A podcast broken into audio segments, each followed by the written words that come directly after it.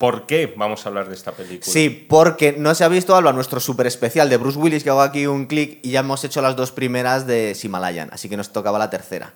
Vale, Simalayan. Pero la Eh, tercera puede ser otra. Pero una, Y hemos elegido pero una cosa- La tercera cronológicamente pero- es esta, pero vamos señales, a ver, ¿no? Eso fue un especial de Bruce Willis. Coño, no vamos a quemar ya las películas No, del la protegido. las volveremos a hacer. Hombre. Las volveremos a hacer, pero que está la cosa como para tirar temas, ¿sabes? volveremos a hacer Indiana Jones ahora que se estrena la, la siguiente. Yo sí que soy partidario de hacer remakes de programas. Claro. Efectivamente. No, sí, está muy bien, claro. Los, los programas más vistos los volvemos a hacer varias veces, totalmente. Las veces que haga falta. Claro. Con otro aire, con dándole una vuelta, como decimos en prensa. Señales en la tercera película de... Me has mirado con gesto extraño cuando he dicho el nombre del, del director. Es ¿Qué pasa? ¿Lo he dicho mal? No es Siamalan de toda la vida. ¿Cómo lo Dilo tú, Alba. Con, pero Sin con, tono, con acento. No sé, con acento indio del Pakistán, no sé. Es Shyamalan. Shyamalan. Siamalan. Shyamalabadum. Ese es el segundo apellido, Sí. que nadie lo dice. Es la tercera película. No, no es la tercera, ya empiezas mal. ¿Por qué? Porque hizo un corto antes No, que... eh, hizo un par de películas antes del sexto, Sexto sentido. sentido, Lo vale. que pasa es que es verdad que eran unas películas pequeñas, intimistas, nada que ver con el género sobrenatural, que es con el que este hombre se ha hecho mundialmente famoso. Pero es verdad que, vamos a decir, el sexto sentido sí que fue una especie al final de ópera prima. Aunque Vale. no lo sea oficialmente, pero oficiosamente sí. Entonces, a lo que me quiere llegar, llevar la contraria. Si el sexto sentido fuera la primera, esta sí sería la tercera, ¿no? Pues hombre, muy traído por los pelos, pero vamos a decir que es la tercera película del Shyamalan estrella. Conocida, ¿verdad? Del Shyamalan ya convertido en fenómeno. Que Del por Shyamalan cierto- venido arriba. Sí. Sí. que al final es de los pocos directores, que eso es verdad, y luego vamos a hablar de esta película, pero es verdad que es de los pocos directores que atraen a la gente al cine, o por lo menos lo atraían antes. Sí. Que aquí es verdad, sale Mel Gibson, pero en las otras salía Bruce Willis. Verdad que en, las dos, en la primera, por supuesto, nadie conocía a Shyamalan, pero en una peli como esta, en Señales, la gente estaba pendiente y dice, oye, esta peli es de Shyamalan, independientemente de quién aparezca. Aquí había expectativa, ¿verdad? Sí, generó, pues bueno, a mí es que el sexto sentido, por ejemplo, a mí es lo que veníamos comentando en el coche. A mí me dejó muerta, nunca mejor dicho. Hubo muchas críticas también hacia esa película, ¿Sí? pero sí, sí, sí, sí, pero porque había gente, no, es que. Pero yo, vamos, yo me tragué todo, todo es que tiene muchos fallos y se le ven los fallos, tal. Empezaron a analizarlos, había hasta documentales con todos los fallos de la película y decía, bueno, pues os los habéis comido todos. Pero críticas a nivel como de usuario. Eso es. Porque luego eso no, es. porque pero luego la, la, crítica la y todo petó. eso sí, bien. sí, sí, o sea, me parece un peliculón. No pensé No que este esta. Shyamalan, ¿lo he dicho bien? Cuantas pero con acento. dilo como quieras, Dilo pero- con acento. Eh, igual ha pecado un poco de repetir la fórmula en toda su carrera al final. Un Yo no es que sea repetir la fórmula, es que para mí es un hombre digamos que, que es muy pretencioso porque- con sí. sus películas y creo que tiene unas grandes capacidades, pero para mí no las lleva bien a cabo. Igual se serio. nota más en esta peli, ¿verdad? Que es, es irregular. Está muy guay en algunas Pero cosas. es que todas las películas, casi todas las películas de él de algún modo son irregulares, porque tampoco es un... eh, Yo no me atrevo a decir que sea un director comercial 100%, porque tú ves luego sus películas, para empezar, que se venden de una forma que luego no es la que le corresponde a la película. Tú veías el tráiler de esta, Sí. de señales, veías el tráiler de El Protegido, ves el tráiler de cualquiera y te dan a entender como que van a ser de una especie de, de terror casi tipo survival muchas veces que luego no es. Luego son películas, yo os diría que casi más cercanas. Esta, por ejemplo, de la que vamos a hablar hoy, es más cercana al suspense que otra cosa, más cercana al suspense que al terror, por así decirlo. Hablando, hablando de suspense, los créditos son un poco Hitchcock, ¿verdad? Eh, Y la- clara inspiración. Y la Sí. banda sonora de James Newton Howard al principio también es un poco Hitchcock. Y el cameo del director también. Que Sí. para mí es lo único que se salva de la película es la banda sonora. Con la banda, es que la- ya- no, ya pero vengo aquí, ¿eh? Es Ya que la banda, lo de James Newton Howard con las películas de Shyamalan es una cosa maravillosa, de verdad. Son unas bandas sonoras estupendas y además que se compenetran porque además tiene mucha presencia la música en las pelis de Shyamalan. Suele sonar bastante y no precisamente en los momentos más intensos. Y es un pedazo de compositor que con él ha hecho un binomio artístico, pues hombre, se le ha comparado precisamente, más comparaciones con Hitchcock, con el tema de Bernard Herrmann y Hitchcock, la música que había compuesto a partir de Pero quién mató a Harry, y bueno, pasando por Psicosis, Vértigo, con La muerte en los talones, las bandas sonoras más famosas de Hitchcock son de Herrmann. Y con este hombre ha hecho un binomio maravilloso, sí, sí. ¿No son un poco más de miedo que de suspense? Bueno, por lo menos tiene un poco de miedo. De... ¿No? No, es una comedia. Eh, Te lo juro, no. Que viene- Tenía viene que decirlo, hater. estaba aquí contento. Está muy Mira, bien vamos- porque vamos siempre- a, vamos si a señalar todos el- bien de la película- Vamos a señalar el elefante en la habitación. A mí, de- vamos a decir, a mí, Sí. de las de serie A, por así decirlo, de Shyamalan, de las que podemos decir, siempre va a haber discusión, pero podemos decir estas son buenas, buenas de verdad, que incluiría El sexto sentido, incluiría Protegido, incluiría El bosque, que es en realidad la película que yo quería hacer, porque Yo- me parecía que tenía muchísima, tiene mucha más viga, y espero que Toma la nota, espero que la hagamos algún día, porque Ya, pero yo estoy mirando la recaudación también ya, que tengo aquí. ya, pero no, no, no seas tan, tan Materialista. pecuniario. Eso es. Yo creo que de, de las buenas, buenas, Señales me parece la peor, por Sí, así decirlo. De las Bueno. buenas. De las, de las buenas me parece, o sea, a mí es de las que menos me interesa. A ver, un par de cositas. Por ejemplo, eh, estamos hablando del éxito que tuvo. 72 millones costó, que se gastaron una pasta, y recaudaron 408. Pero no está 70 mal, ¿eh? 70 sí, es lo de 72 millones yo lo he leído, pero en- Sí. que se fue en el sueldo de Mel De Gibson. Mel Gibson, a lo Shyamalan, mejor. del mismo ¿No, Shyamalan cree- con ¿No creéis que también este igual era muy mitomano de los 80? Y dice, bueno, ya no quiero que se piensen que siempre utilizo al mismo actor fetiche. Ya he cogido a Bruce Willis, ahora cojo a Mel Gibson. Le faltó Schwarzenegger y Stallone para hacer como el todo Planet se Hollywood. andará, todo se andará. No, pero por, por ejemplo, con Bruce Willis hizo una cosa muy interesante y fue precisamente sacarle de ese arquetipo de los años 80. Sobre todo con la primera. Hace un Bruce Willis con la primera y con la segunda. Sí. Porque en El Protegido también es un hombre, y esto es muy del cine de Shyamalan por lo general, que son estas personas o estos hombres directamente que están heridos. O sea, que Sí. tienen Son como... hombres tristes. Pero aquí también, pues a mí me gusta mucho la actuación de Mel Gibson aquí y de, y de Joaquín Phoenix, que vino a, a sustituir a Mac Ruffalo, que supone que iba a hacer el. Pero es que venía de ganar un Oscar por Gladiator. Es decir, a mí, yo no sé cuál Claro. se grabó a la vez o antes, pero. No, Gladiator se... Bueno, se estrenó antes y ya había ganado. se estrenó En el antes 2000 Gladiator, creo que es pero Gladiator. me, me sorprende que este hombre sea tan generoso, le debía encantar tanto este director que se prestó a ser un secundario secundario en una película y, re- y repite, de ganar y repite con él otra vez de secundario en El Bosque, que es Sí, de es dos verdad. años, es de dos años Es verdad. después y yo no sé, yo creo que ya no ha repetido más. Pues a mí la pareja de estos dos me gusta mucho como lo hacen hermano mayor y tal, porque están muy contenidos y muy guays. A mí me gustan estos dos. A mí nada. ¿No te gustan nada, ninguno de los dos? Ninguno. O sea, Mel Gibson es que no me ha gustado nunca como actor. Me Ah, parece bueno, que claro, siempre no- es pero no aquí la misma especialmente. cara y aquí tampoco. Aquí tampoco. O sea, a mí no, no me No- gusta nos nada. llama la atención- De hecho, voy a decir algo que va a odiar. Eh, ¿Quién, va a odiar. Sí. Está, está Gana- nerviosa porque va, hoy viene en Hoy plan troll. Viene a hacer daño, ¿no? O sea, Gana- viene a trolear Yo vengo la a transmitir mi bien. humilde opinión. Eh, gana con el doblaje. Boom, ya te lo he soltado. Pues no Hasta sé, eso no- te digo. ¿Cuál de los dos? Los dos. Los dos. Y Eh, yo quiero Joaquín ver, el también. día que yo vea a Joaquín Phoenix hacer una comedia y me lo crea, entonces con te diré que es un no buen puede. actor. Bueno, pues ahí es donde está un buen actor. Porque es como si dices, si Resines hace de Resines, pues, pues este es igual. Hace de sí mismo que es un Resines tío no hace- deprimido y triste. Resines no y hace Resines a- va todo el día con la escobilla de su hijo detrás de... de- o sea, es que, pues ya está. Con eso lo he dicho todo. Nos has Hasta comparado aquí, a Joaquín Phoenix con Antonio Resines, por pues lo ejemplo. mismo. Y me he quedado tan ancha. Eh, a mí lo que me llama, a mí lo que sí que me chirría de la película, a mí, a, a ver, me gustan los dos, creo- me gusta más Joaquín Phoenix, es decir, como, como actor. Creo que en ese rollo taciturno le salió mejor la jugada con Bruce Willis que con Sí. Mel Gibson. Es decir, me, curiosamente, porque incluso podrías decir que eran dos actores de todas formas, Gibson y Willis, que en los 90 hicieron sus sus pinitos eh, a la hora de desmarcarse de los roles de las películas de género de Hollywood, del cine de acción y tal. Pero es verdad que me transmite más curiosamente al final el- los personajes estos traumados, heridos y tristones de Bruce Willis que el que hace aquí Mel Gibson, que me- siempre lo he visto un poco como intentar repetir la jugada, Sí, sin que por ello eh, esté especialmente mal, pero al final no me quito la idea de la cabeza de que es eh, Riggs de Arma Letal. por ejemplo. Pero metido a cura y con una crisis de fe, ¿no? Y amargado. Eso es. Yo para Y- hacer, mira, para hacer un paralelismo, acabo de hacer eh, un programa de dos curas con crisis de fe y ahora me viene otro programa de un cura con crisis de fe. Acabamos de sacar el exorcista. Ah, mismo. coño, el exorcista, sí, sí, sí. Pero no me vas a Pero comparar ese reparto no, con el- este. El padre por favor. Merrin no tiene crisis de fe, ¿no? Ya, es el padre es- Carras. Es un científico también, es arqueólogo, bueno, yo qué sé. Yo creo que querían sobreponer... Hablemos del exorcista un rato. O sea, te- Acabamos de sacar uno. Hacemos otro enlace al programa del es. exorcista y ya está. Em, Oye, una cosa, eh, lo, lo que quería decir, que esto, eh, ¿no, ¿nos llama la atención la diferencia de edad enorme entre estos dos hermanos? Porque se van 20 años, macho. Sí, eh, entre otras cosas. Se es van verdad. 20 años.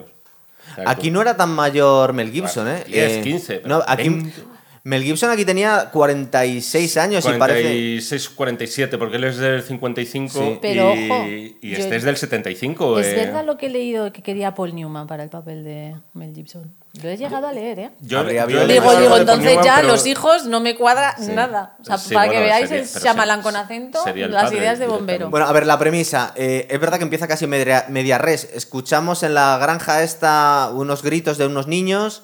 Los niños en los cines de terror, sobre todo, siempre suelen ser bastante gilipollas, muchas veces. Aquí.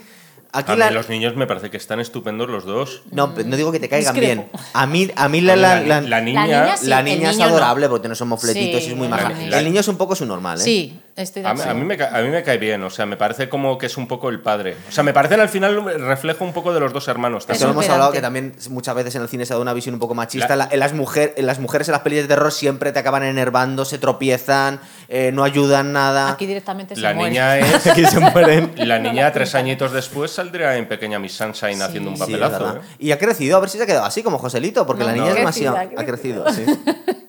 bueno, escuchamos eh, voces y va corriendo a investigar este cura que sea. Lo que pasa es que Pastor, no sabemos. un pastor. Un pastor episcopaliano, porque se Ahí pueden casar. eso. Aunque va con la levita igual de, que un cura católico. Es escu- como el cura, el reverendo Lovejoy de los Sí. Simpsons. Pero aquí los curas, eh, aparte que se pueden casar, tienen que tener un trabajo, no viven de la iglesia porque este señor es granjero. O sea, que no vive de, de- iba a decir del cuento, de los feligreses. Y lo que encontramos son estas señales que no sabemos muy bien. eh, la inspiración podría ser las pinturas de Nazca, ¿no? No, una cosa, este, tema, este tema de los eh, crop circles, Sí. como lo llaman allí, es, eh, es antiguo ya. ¿eh? Es- o sea, yo tuve una época en la que era muy aficionado a la ufología. y, Sí, Sí, de sí, verdad. sí. Qué Sí, calla sí, te lo tenías No, durante bueno, 124 yo creo, yo programas. creo que la gente se lo puede figurar Cuéntanos. un poco. Los que, las personas que han seguido mi Sí, trayectoria. es verdad, en el programa de Resplandor dejaste Ay, caer un par de me- cosas conspiranoicas. A mí siempre me ha, verdad. me ha chiflado el. conspiranoicas son Me ha su chiflado fuerte. el, mis- el mundo del misterio, como se suele decir. Bueno, Iker Jiménez le dedicó programas a esto. Ah, ah, que- A los- a Jaime. Próximamente. Dale, dale tiempo, dale tiempo. Sí. Pero mi Cuéntanos. espejo es el, es el doctor Jiménez del Oso, del cual ya nadie se acuerda. Claro, pero ese es el que se ríe de los, de los crédulos, ¿no? Sí. Eh, No, ese está muerto ya. Ah. El doctor Jiménez. Bueno, Era, de- era de un, pre, un proto Iker Jiménez. No, vamos a ver, durante décadas, los años 40, 50, sobre todo a raíz de la explosión del fenómeno ovni, que fue en el año 47, eso es una fecha muy marcada, porque un aviador hizo una descripción de unas luces en el cielo, le entendieron mal y la gente entendió Flying Saucers eh, como, salchicha voladora. como si fueran... eh, sa- no, es, joder, Saucer, platillo. ¿Salchicha? Saucer, Saucers, Saucers, joder. que me estaba, me Sausage. estaba vacilando con la pronunciación. Venga. Sausage. Eh, ya he perdido el hilo. Sí, Flying Saucers, vale. Sausage. Y entonces, no, el tío describió los ovnis no con forma de platillo, sino con que se movían, que se deslizaban como si fueran platillos en el agua. Sí. Entonces esto es muy curioso. Él los describió más bien como con forma de boomerang, vamos a decir, como si fueran una, una, una pirámide sin cerrar, un triángulo sin cerrar. Lo que pasa es que, claro, entonces, ¿qué pasó? Que la gente entendió platillo volante, platillo volador, y entonces lo que empezó a ver la gente, curiosamente, eran platillos. Sí. Y entre esos fenómenos se encuentra este tema de grandes granjas. En Reino Unido se dio mucho el caso de, ver círculos geométricamente perfectos, o sea, casi de, de pura belleza matemática, de lo bien que estaban montados a través de una serie, bueno, pues eso, lo que vemos aquí, de quemaduras o de algún tipo de siega especial.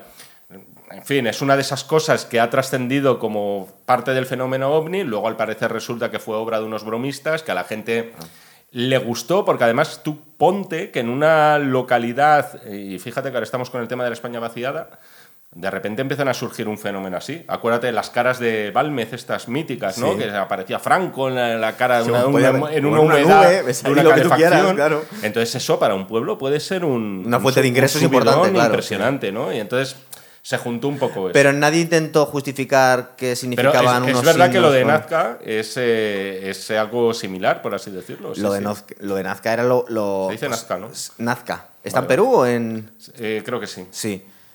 Eh, pues se supone que son unas imágenes tan descomunales que solo tendrían sentido si se miran desde el cielo. Y pues, es que tampoco han llegado a, relacionar una cosa con la otra. ¿Qué significa que haya platillos volantes que imaginamos? Siempre se está muy guay cuando hacen la relación entre objeto volador no identificado. No identificado ya, es el no identificado es el que viene de otro planeta.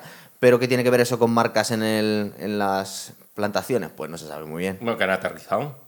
No, no, que no hayan aterrizado. Aquí en la película lo que están no. imaginándose la gente que son signos como, como si fuera GPS para Sí, sí, orientarles. sí, a como si fuera GPS. Lo que pasa es que cuando se han visto estos casos en la vida real, lo que lo han tomado es como un posible aterrizaje ovni. Ah, sí. Esa es, esa es un poco la historia, lo de, lo de utilizarlo como símbolo. Hay una cosa que he leído que al parecer el MI6 en la segunda, Guerra- durante la Segunda. Guerra Mundial investigó esto porque pensaban que podría tratarse de algún tipo de señalización para los alemanes. Ah, bueno, claro. Por ejemplo, para bombardeos y cosas así. Es que yo pero no lo he leído en una web de mierda, posiblemente sea una bola que me he comido. Al revés, posiblemente sea verdad, pero nadie quiera reconocerlo. Hombre, hay un par de incongruencias grandes en la película, por ejemplo, por ¿Solo? son, bueno, dos, dos, digamos de un Sigo, punto, yo desde un sigo. punto de vista de, de realismo. ¿Qué sentido tiene que puedas cruzar distancias interestelares, pero tengas que hacer unos apuntes ahí para ver dónde tienes que ir, para aprender de navegación? Pero es que en realidad yo creo que, a ver, la originalidad y quizá también el problema, eso es- depende de cómo se mire, de esta película es que es una película de invasión extraterrestre sin extraterrestres. Es decir, No. aquí los, los Eso extraterrestres... está muy guay, es verdad. los Esta película tiene algunas cosas memorables, Alba, Es decir, los, con los extraterrestres aportan más bien poco en la película Sí. porque al final estamos viendo cómo suele ocurrir. Por otro lado, en el cine de Shyamalan no es lo importante. ¿No crees ¿Qué que, lo que lo muestran muy poquito de forma magistral? Ahora hablamos a eso. Eso que, es. que muestran al bicho muy poquito y No Un muestran, poquito. te muestran unos segundos. Pero, que, pero te Salvo el muestran final. claramente Al varias final, al veces. final. Y te sale una pata de cabra ahí que parece una pierna sexy en medio de la noche. De... Venga, hombre. No. Pero luego le enseñan bonito. Bueno, maravilloso. Sí. Sí, son Mm, preciosos. Bueno, Es vamos decir, ya al final de la película. Digamos que lo, que lo, lo van Ah. enseñando muy poco, como enseñan los O sea, a cánones mí- de. Yo insisto, a mí la, la- la gran originalidad es decir, voy a hacer una miniatura de lo que sería una invasión extraterrestre. Sí. Paso de grandes ciudades, paso de el Pentágono, los servicios secretos, el ejército. Me voy a centrar en esta familia, en su casa, únicamente en su casa, porque al final tenemos un par de localizaciones más. Está en la casa, ¿El pueblo? Está, está el pueblo al que van a comprar el libro de los ovnis, está la farmacia y poco más. Poco más. Es que no, no hay más. Y entonces y la centrarlo de todo en eso. Con acento. Efectivamente, que es donde está encerrado el, el alienígena. Es verdad. Y, y- y entonces a mí eso es lo que me parece lo, lo verdaderamente original. Es decir, que igual que había hecho antes con el cine de superhéroes, con El Protegido, porque al final, si os fijáis, yo veo aquí un poco trilogía. O sea, yo veo Sí. trilogía de. eh, independien- Independientemente de que los protagonistas sean todos hombres y mm, traumados, taciturnos y, y tristes. lentos. Y lentos al expresarse y con problemas eh, eh, Mentales. para expresarse. ¿Tú crees que si hubiera habido más mujeres habían pillado antes Para- para este expresarse antes? No, da emocionalmente. igual, con Shyamalan todo mal. Pero lo que, lo que sí que veo en él es que recupera, vamos a decir, mitos más o menos modernos y contemporáneos. En el caso de la primera película eran los espíritus, los fantasmas. En el caso Sí. de la segunda son los superhéroes. Y en la tercera coge los extraterrestres. Y una vez que coge todos esos mitos, él, su intención es, voy a mostrarlo no de la forma más espectacular, no como habría hecho peliculón Spielberg en Encuentros en la tercera fase o en ET o demás, sino a mi manera, de un modo que nadie lo haya hecho. ¿No lo hace un poco a lo Pero alien, enseñando poquito al bicho? Eso, eso es una forma, pero son efectos distintos, porque al final en Alien verdaderamente lo... O sea, el, el malo, por así decirlo, era el bicho. Yo en esta película no tengo tan claro que el conflicto de verdad sea el extraterrestre. No, el conflicto es el director, pero eh, no. dicho esto, no, pero en esta película ¡Bam! lo que El botón del zasca el botón que del zasca. Lo que veo diferente en esta película, o sea, el, el sexto sentido es una película de suspense, de miedo, el protegido, vale, te lo compro, pero aquí tenemos comedia, tenemos drama, tenemos suspense, o sea, tengo tal revoltijo que no disfruto nada. Tiene demasiadas cosas metidas dentro de la misma película y a mí me saca todo el rato cuando hay comedia mala me saca porque de repente te pone un momento dramático que dura medio segundo que me pone con el suspense. Entonces, mm, tengo aquí una- un revoltijo de sentimientos que no, no, no termino, o sea, me- o me saca o no termino de entrar. ¿No te ha hecho gracia, Álvaro, Nada, lo, de, o lo sea- de cuando salen diciendo tienes Es que soltar eso, diciendo es- tacos? Es brutal eso. Mira, estoy eso me parece loco, tan- estoy muy. Estoy muy enfadado. Mira, te voy a decir, la frase, parece la frase es. I'm insane with anger. Tío, cuidado. Decíamos que la escena esa en la que salen corriendo me parece ridícula. Pero no hemos llegado, déjame luego Lo acabas de cantarla sobre decir la tú, marcha. has dicho, Ya, la escena en la que sale corriendo, esa es ridícula. Ridícula. No, y que a mí todo me el humor, gusta. a mí no. Es-. A mí me parece simpática. Todo bien. todas las Igual en comen- versión original es más graciosa. A que- Shyamalan- Bueno, yo la he visto doblada y tenía gracia. No, peor. En versión doblada es peor. Pero mm, ese humor de Shyamalan a mí me, me parece que en el colegio le pegaban o no se reían con sus gracias y ahora se quiere resarcir y decir, ahora os jodéis y os sentáis ahí en la, en la butaca y os la coméis toda la- todos los chistes malos que quiero soltar y son malos. Yo creo que las películas eh, que son irregulares muchas veces, si te entra mal desde el principio, igual no aprecias las cosas chulas. Y esta película tiene algunas cosas geniales, algunas cosas geniales. Es verdad que la peli También, es sí, irregular. sí, que yo te lo pero tiene unas reconozco, cosas muy es. Y esa escena a mí me hace mucha gracia. Porque el tío no puede soltar tacos, todavía tiene el curilla ahí soltando. Su, su hermano es un tío bastante normal. De hecho, es, yo creo que es el papel más normal de Joaquín Phoenix de No, todo un- lo que ha hecho. Un poquito tocado está también. Pero, ¿eh? ¿en cuál no está tocado Joaquín Pues le voy a Phoenix? contar entonces la anécdota que me contó mi hermana. Dice, ¿De esta "Estábamos película? Viendo, sí, estábamos viéndolo, estaba viéndola con papá y dijo tres veces, este chico es retrasado. Es que es un poco. Es un poco Y a- así piensas a lo que puede largo ser de la un poco película. retarded. Pero porque vive con su hermano, pero luego, hombre, tío- luego nos cuentan es que, es que está, echando. eh, no, es bueno, es, es un jugador de béisbol frustrado que también se quiere eh, apuntar a la marina. Eh, se ha quedado echando un cable a su, a su hermano porque está un poco traumatizado por la muerte, que es horrorosa la de su mujer, ¿verdad? Sí. Sí. Que es un poco eh, normal que haya dudado la, de. La muerte de su fe. dulce lo llaman. Sí. Que es básicamente. Bueno, no voy a entrar en eso. Es- Pero- Luego entramos. eh, sí, no, luego. A ver, cronológicamente teníamos que descubren los dibujos. Mm. Eh, creo que en la misma película, en el universo de señales, hablan que ya se había descubierto hace unos años que había pasado algo parecido y que se había demostrado que era un fraude, porque lo es, recuerdan. sí, es decir, sí, esto ya pasó en el año cuarenta y pico y esto era un pufo. A mí la impresión que me da es que alguien se quedó dormido en la cosechadora y que se ha dado- estado dando vueltas. Porque además no se ha roto, porque lo dice la Se policía. ha doblado no, solo, no, solo se han doblado. Oh. Sí, de forma perfecta. Y luego vemos a los perros que empiezan a, a comportarse de forma muy agresiva.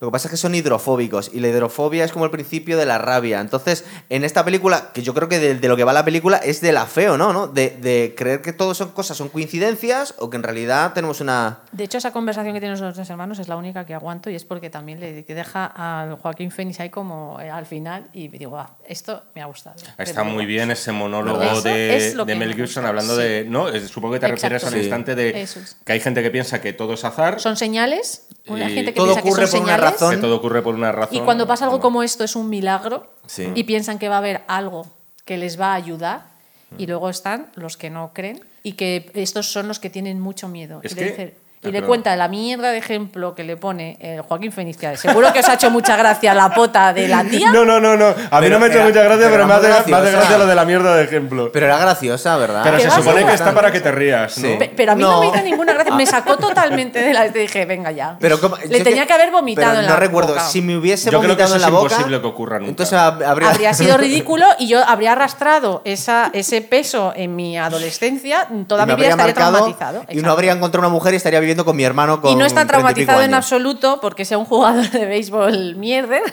O sea, le ha traumatizado otras cosas, pero eso no. No era mierda del todo, creo que tenía un problema de confianza, ¿no? Porque el tío bateaba más que nadie, tenía récords de todo el Pero también condado. los fallaba, También los fallaba. Sí, no, pero, eh, pero la cagó, vamos. ¿Ves? Esta es otra de las cosas que hacen que no, no entre en la película. Cuando para contarte algo, te mete ahí. ¿Y cómo puedo yo contar que el hermano Yo hace creo que- esto? yo Pues voy a meter esto, pum, y te lo Yo- mete ahí, pa. Yo creo que es verdad que, que en Hombre, te va a esta- hablar de- esta película va de las coincidencias. También tenemos la, Sí. la manía de la niña de que el agua El sabe agua, el rara y se va de- dejando los vasos Que eso también hay. Yo no veis ahí como otro fallo. El niño dice, pero en la, cuando están en, la cafetería, sabe- pero esto ya le pasa de hace mucho. Y dices, coño, la niña tiene tres años para empezar, que tampoco cuatro, que tampoco le ha dado yo tiempo a creo que- mucho. que- que- Pero lo comenta como que ya le venía de antes. Digo, ¿de antes de qué? De la muerte niña de no, la bebía agua, no bebía agua normal, le parecía siempre que eso era así. Como que te mete las cosas para justificar, pero le da igual si Yo está bien o mal. que- yo no, que- no lo cuida. Yo lo que sí que comparto es que en esta peli en concreto las cartas están ya un poquito marcadas. Pero porque Es ya decir, estás viendo que es una película Esta- de Himalayan Sí. y ya ves que al final me vas a dar un giro y me vas a poner todas las cosas donde Sí, pero, me le vas a dar sentido a todo. pero precisamente por eso Pues ya te la ves venir, no, era claro. la, no era la fórmula, vamos a decir, más satisfactoria y por eso la película fue saludada. No, de taquilla fue bien. Sí, No pero. fue final madre, no podían ir todas así, Fue muy bien, era difícil que... Pero es verdad que no se ha ganado ese huequito en los corazones de, de la gente, la película. Yo sigo recordando algunos momentos como de los mejores de muchísimas películas, ¿eh? Algunos. Venga, vamos a por algunos. otro. No, todavía no estamos ahí. No, pero oye, no sé si habéis pensado en, que es lo que quería decir hace un rato ya, Venga. eh, lo bestia que es el hecho de, de que este era un sacerdote, un cura, un pastor, como lo queráis, y que ahora es ateo. Sí, sí, sí. O sea que. Y ha dejado al, un- pueblo sin cura, además, ¿eh? O es, sea, un, es un punto de partida, cuando menos que bueno. Es, Es eh, bueno. De hecho, es hay un- hay un problemático, detalle ¿no? muy O sea, bonito es un- que- es un conflicto verdaderamente serio, grave, profundo. el primer plano de la película, vemos una pared, con él creo que se está cambiando, y vemos el- la marca de la cruz que le han quitado al crucifijo, y está Sí, como sí. la marca como cuando quitas un cuadro. Es decir, que en el momento ya te lo van... Yo creo que, aparte que es una peli que es curioso porque... Las películas de Himalayan te puedes imaginar, bueno, una vez que ya sabes el giro al final no tiene tanta gracia una vez que lo ves por segunda vez. A mí el sexto sentido, que me la jodieron antes de verla la primera vez, todavía no se lo perdonaba. Espero que no hables más con ese hijo de puta. No, no, no. Luego le eché de un grupo que estábamos tocando, o sea que luego me vengué muchos años después. Pero, pero también tiene mucha gracia el ver cómo te van dando indicios para que luego. Es decir, que ves tú cómo te lo han ido contando, Sí. está muy bien. Esta película a mí no me ha desagradado verla una segunda vez, ¿eh? O sea, mm, no me parece peor por verla otra segunda vez. Yo no he podido verlo una segunda vez. No, pero es- eh, Igual, no, en por este eso. caso, no, eh, No, el, no el me caso de eso. Shyamalan eh, es verdad que luego enriquece, es decir, tú puedes volver Claro, a ver la película. cosas. La- eh, No quiero ver más todo- cosas en esta película que ya he visto. Pero es ci- ¿sabes qué pasa? Que veo que, claro, ya vamos a saco con el tema de si ha sido una decepción o no. Pero es que yo creo que en este caso los hallazgos, ese momento Shyamalan en el cual, ya cercano al final, todo empieza a en- a encajar de forma armoniosa y todas las piezas del puzzle y tal empiezan a unirse solas y entonces ya lo contemplas como un todo, no funciona No, igual. No impresiona igual, eh, tiene menos fuerza porque de algún modo estás ya intuyendo de que, claro, el tema del accidente ha sido por algo, el tema del bate ha sido por algo. Sobre todo, ya no me meto en el tema del agua, que eso Sí. es al final cuando descubrimos también que el agua tiene ese, ese rol clave a la hora de cargarse a los extraterrestres. No, es, es- no creo que la película sea especialmente... No creo que es una mala película, porque ya he dicho que me gusta el punto de partida, me parece una genialidad, de hecho, me parece diferente, me parece que, hablando de Hitchcock, creo que, de hecho, Shyamalan les enseñó a los actores, les obligó a ver Los pájaros, Claro. él quería, es una Que se película ve ahí, ¿verdad? que desde, hay alguna secuencia que está muy clavada, por ejemplo, cuando Mel Gibson va a casa de Shyamalan, precisamente, Sí. y empieza a investigar, ve que Es está... verdad, es igual, tío. que, que es- cuando se encuentra ahí el. La- cuando si se los- encuentra si los Jessica ojos, Tandy es verdad. al, pas- al- al granjero sin ojos. Es verdad. Es muy, muy parecido ese instante y empieza a ver señales de destrozo que ha podido y los ocurrir. créditos se parece hasta. eh, el azul es el mismo, me parece. Los créditos, los, los- los títulos de Ah, créditos. eh, bueno, eran blancos, ¿no? Los títulos no, de- era, era, era un azul claro que se parece un Puede ser. montón a Pero los todo te pájaros, recuerda un poco. Y a Spielberg también hay escenas de familia. Spielberg, y bueno, y recuerdan. el tema- Eh, el está tema de las producida por Frank Marshall, que es el productor de muchas sí. películas de Spielberg, o sea que debía estar por ahí metido No, no, apadrinando. pero no, eh, eh, o sea, Shyamalan adora a Spielberg, o sea, es como súper fan fan, de sí, sí. él y Indiana Jones es de sus películas Eso favoritas. Es. un tío con unos gustos muy, muy como podrían ser los de cualquiera de nosotros en su vida. Es decir, de- le gusta mucho Spielberg y, y Y cosas yo creo que se nota en, en sus películas. Yo sí que veo. ahí ¿No tendrá algo que ver también si te cae bien o no Mel Gibson? Porque a ti no te cae muy allá Mel Gibson, ¿verdad? No, pero no me cae bien. Pero a mí lo Porque que. estaba pensando ahora que estaba No. viendo la escena de la farmacia, que a mí muchas cosas que igual dice, ah, qué poca gracia, a mí me da un, me pone una mueca, una sonrisa algunas cosas. Tío, cuando está el cura, que ya no es cura, aguantando el A es- chorreo es, de un humor que a mí es verdad que no me, no, me, no me gusta. Es como. Pero ya te digo, porque es que me saca. O sea, me estás poniendo a veces escenas de humor que cuando la niña llega y le dice: Hay un señor, un fantasma ahí en la ventana, ¿me das un poco de agua? ¿Tú te crees que una niña que ve eso, que el padre se caga cuando lo ve él en la ventana, la niña va a estar así tan pichi diciéndole, ¿me das un vaso de agua? Pum. Y luego al rato, eh, a los dos segundos, tú llorabas. ¿Lloras cuando hablas, hablas con mamá? La Yo a niña, veces la niña hablo. lleva unas gafas así, ¿eh? igual no veía bien lo que estaba. me da igual. Eso es como, mm, me estás contando algo de miedo, al segundo me estás haciendo una gracia y ahora me pones la parte tiernita de la madre. Entonces, pues ya está, no entro. No, no puedo entrar. Tiene, es una película que curiosamente tiene mucha más comedia, bueno, tiene más comedia que las dos anteriores juntas, sin ninguna duda. Es decir, o por lo menos tiene esa intención de... Tiene de- la intención, pero tiene te intención de muchas cosas. Es la, o sea, la, la- la sensación que me da es que tiene la intención de hacer muchas cosas y, y- y le suele pasar así. Es como que voy, y además voy lento, ¿no? Y, ta, ta, ta, y de repente, rrrra, ya está, fin. Se acabó. Tenemos cuando van al pueblo, por ejemplo, que tenemos la escena de... El chaval está buscando una librería que está buscando libros sobre ataques alienígenas. El chaval se está oliendo algo antes de que el espectador, realmente, muchas veces. Y luego la escena de la farmacia, que el, Bueno, y- el cura, eh, digamos que el pueblo no acaba de, de asumir que este hombre ya no es, es cura, porque todos le llaman padre, ¿verdad? El tío pone cara de... Hombre, también lo entendemos, la muerte que ha tenido su, su mujer, que aparte parece ser que por lo menos antes del accidente eran todos una familia modélica, no se merecía a nadie ese castigo de Dios tan horroroso, pues bueno, pues le puede inducir una crisis de fe a un hombre, ¿no? Y tiene el primer encuentro con Shyamalan. Sí, es que verdad. es cuando que se supone que nosotros no si has llegado virgen a la película no, no sabes de qué es. saber nada. Están miran- de hecho, parece un punto un poco racista, ¿no? Dice, este Mel Gibson está mirando mal a un indio, el único tío de, de piel Sí, oscura en todo el pueblo. empiezan a decir, ha venido gente, pero nadie les ha visto, pero algo así, ¿sabes? Como que te intenta despistar y de una manera un poco que Sí. tampoco me encaja. También- Habría que, habría que analizar los papeles que se reserva Shyamalan en sus películas, porque esto no son... él- Esto no es un cameo, No, es esto verdad. es un no, papel. no es un cameo, pero es que en ninguna. Porque en. ay, bueno, puede que en el sexto sentido Sí, un en el poquito sexto más. sentido, sí. En el sexto sentido un poco más. Bueno, hacía de, hacía de médico y tal. Además, la familia de él es. Casi todos son médicos. Pero en el protegido también tenía, tenía un papelito. Pero en esta es más, es más, más largo. En esta más, y, y- y el tío lo ha ido sumando. Y suele ser alguien con un, con un rol importante. O sea, yo no te digo que él esté en la clave de, de lo que sea desenredar esa trama, pero de algún modo las piezas pasan por él. ¿Sabes? Eh, entonces, claro, dicen, no, hace cameos porque es su forma de rendir tributo a Hitchcock. No son No son cameos. cameos. O sea, No, se es reserva a veces papeles relativamente importantes. Pero él debe saber que no es buen actor, ¿verdad?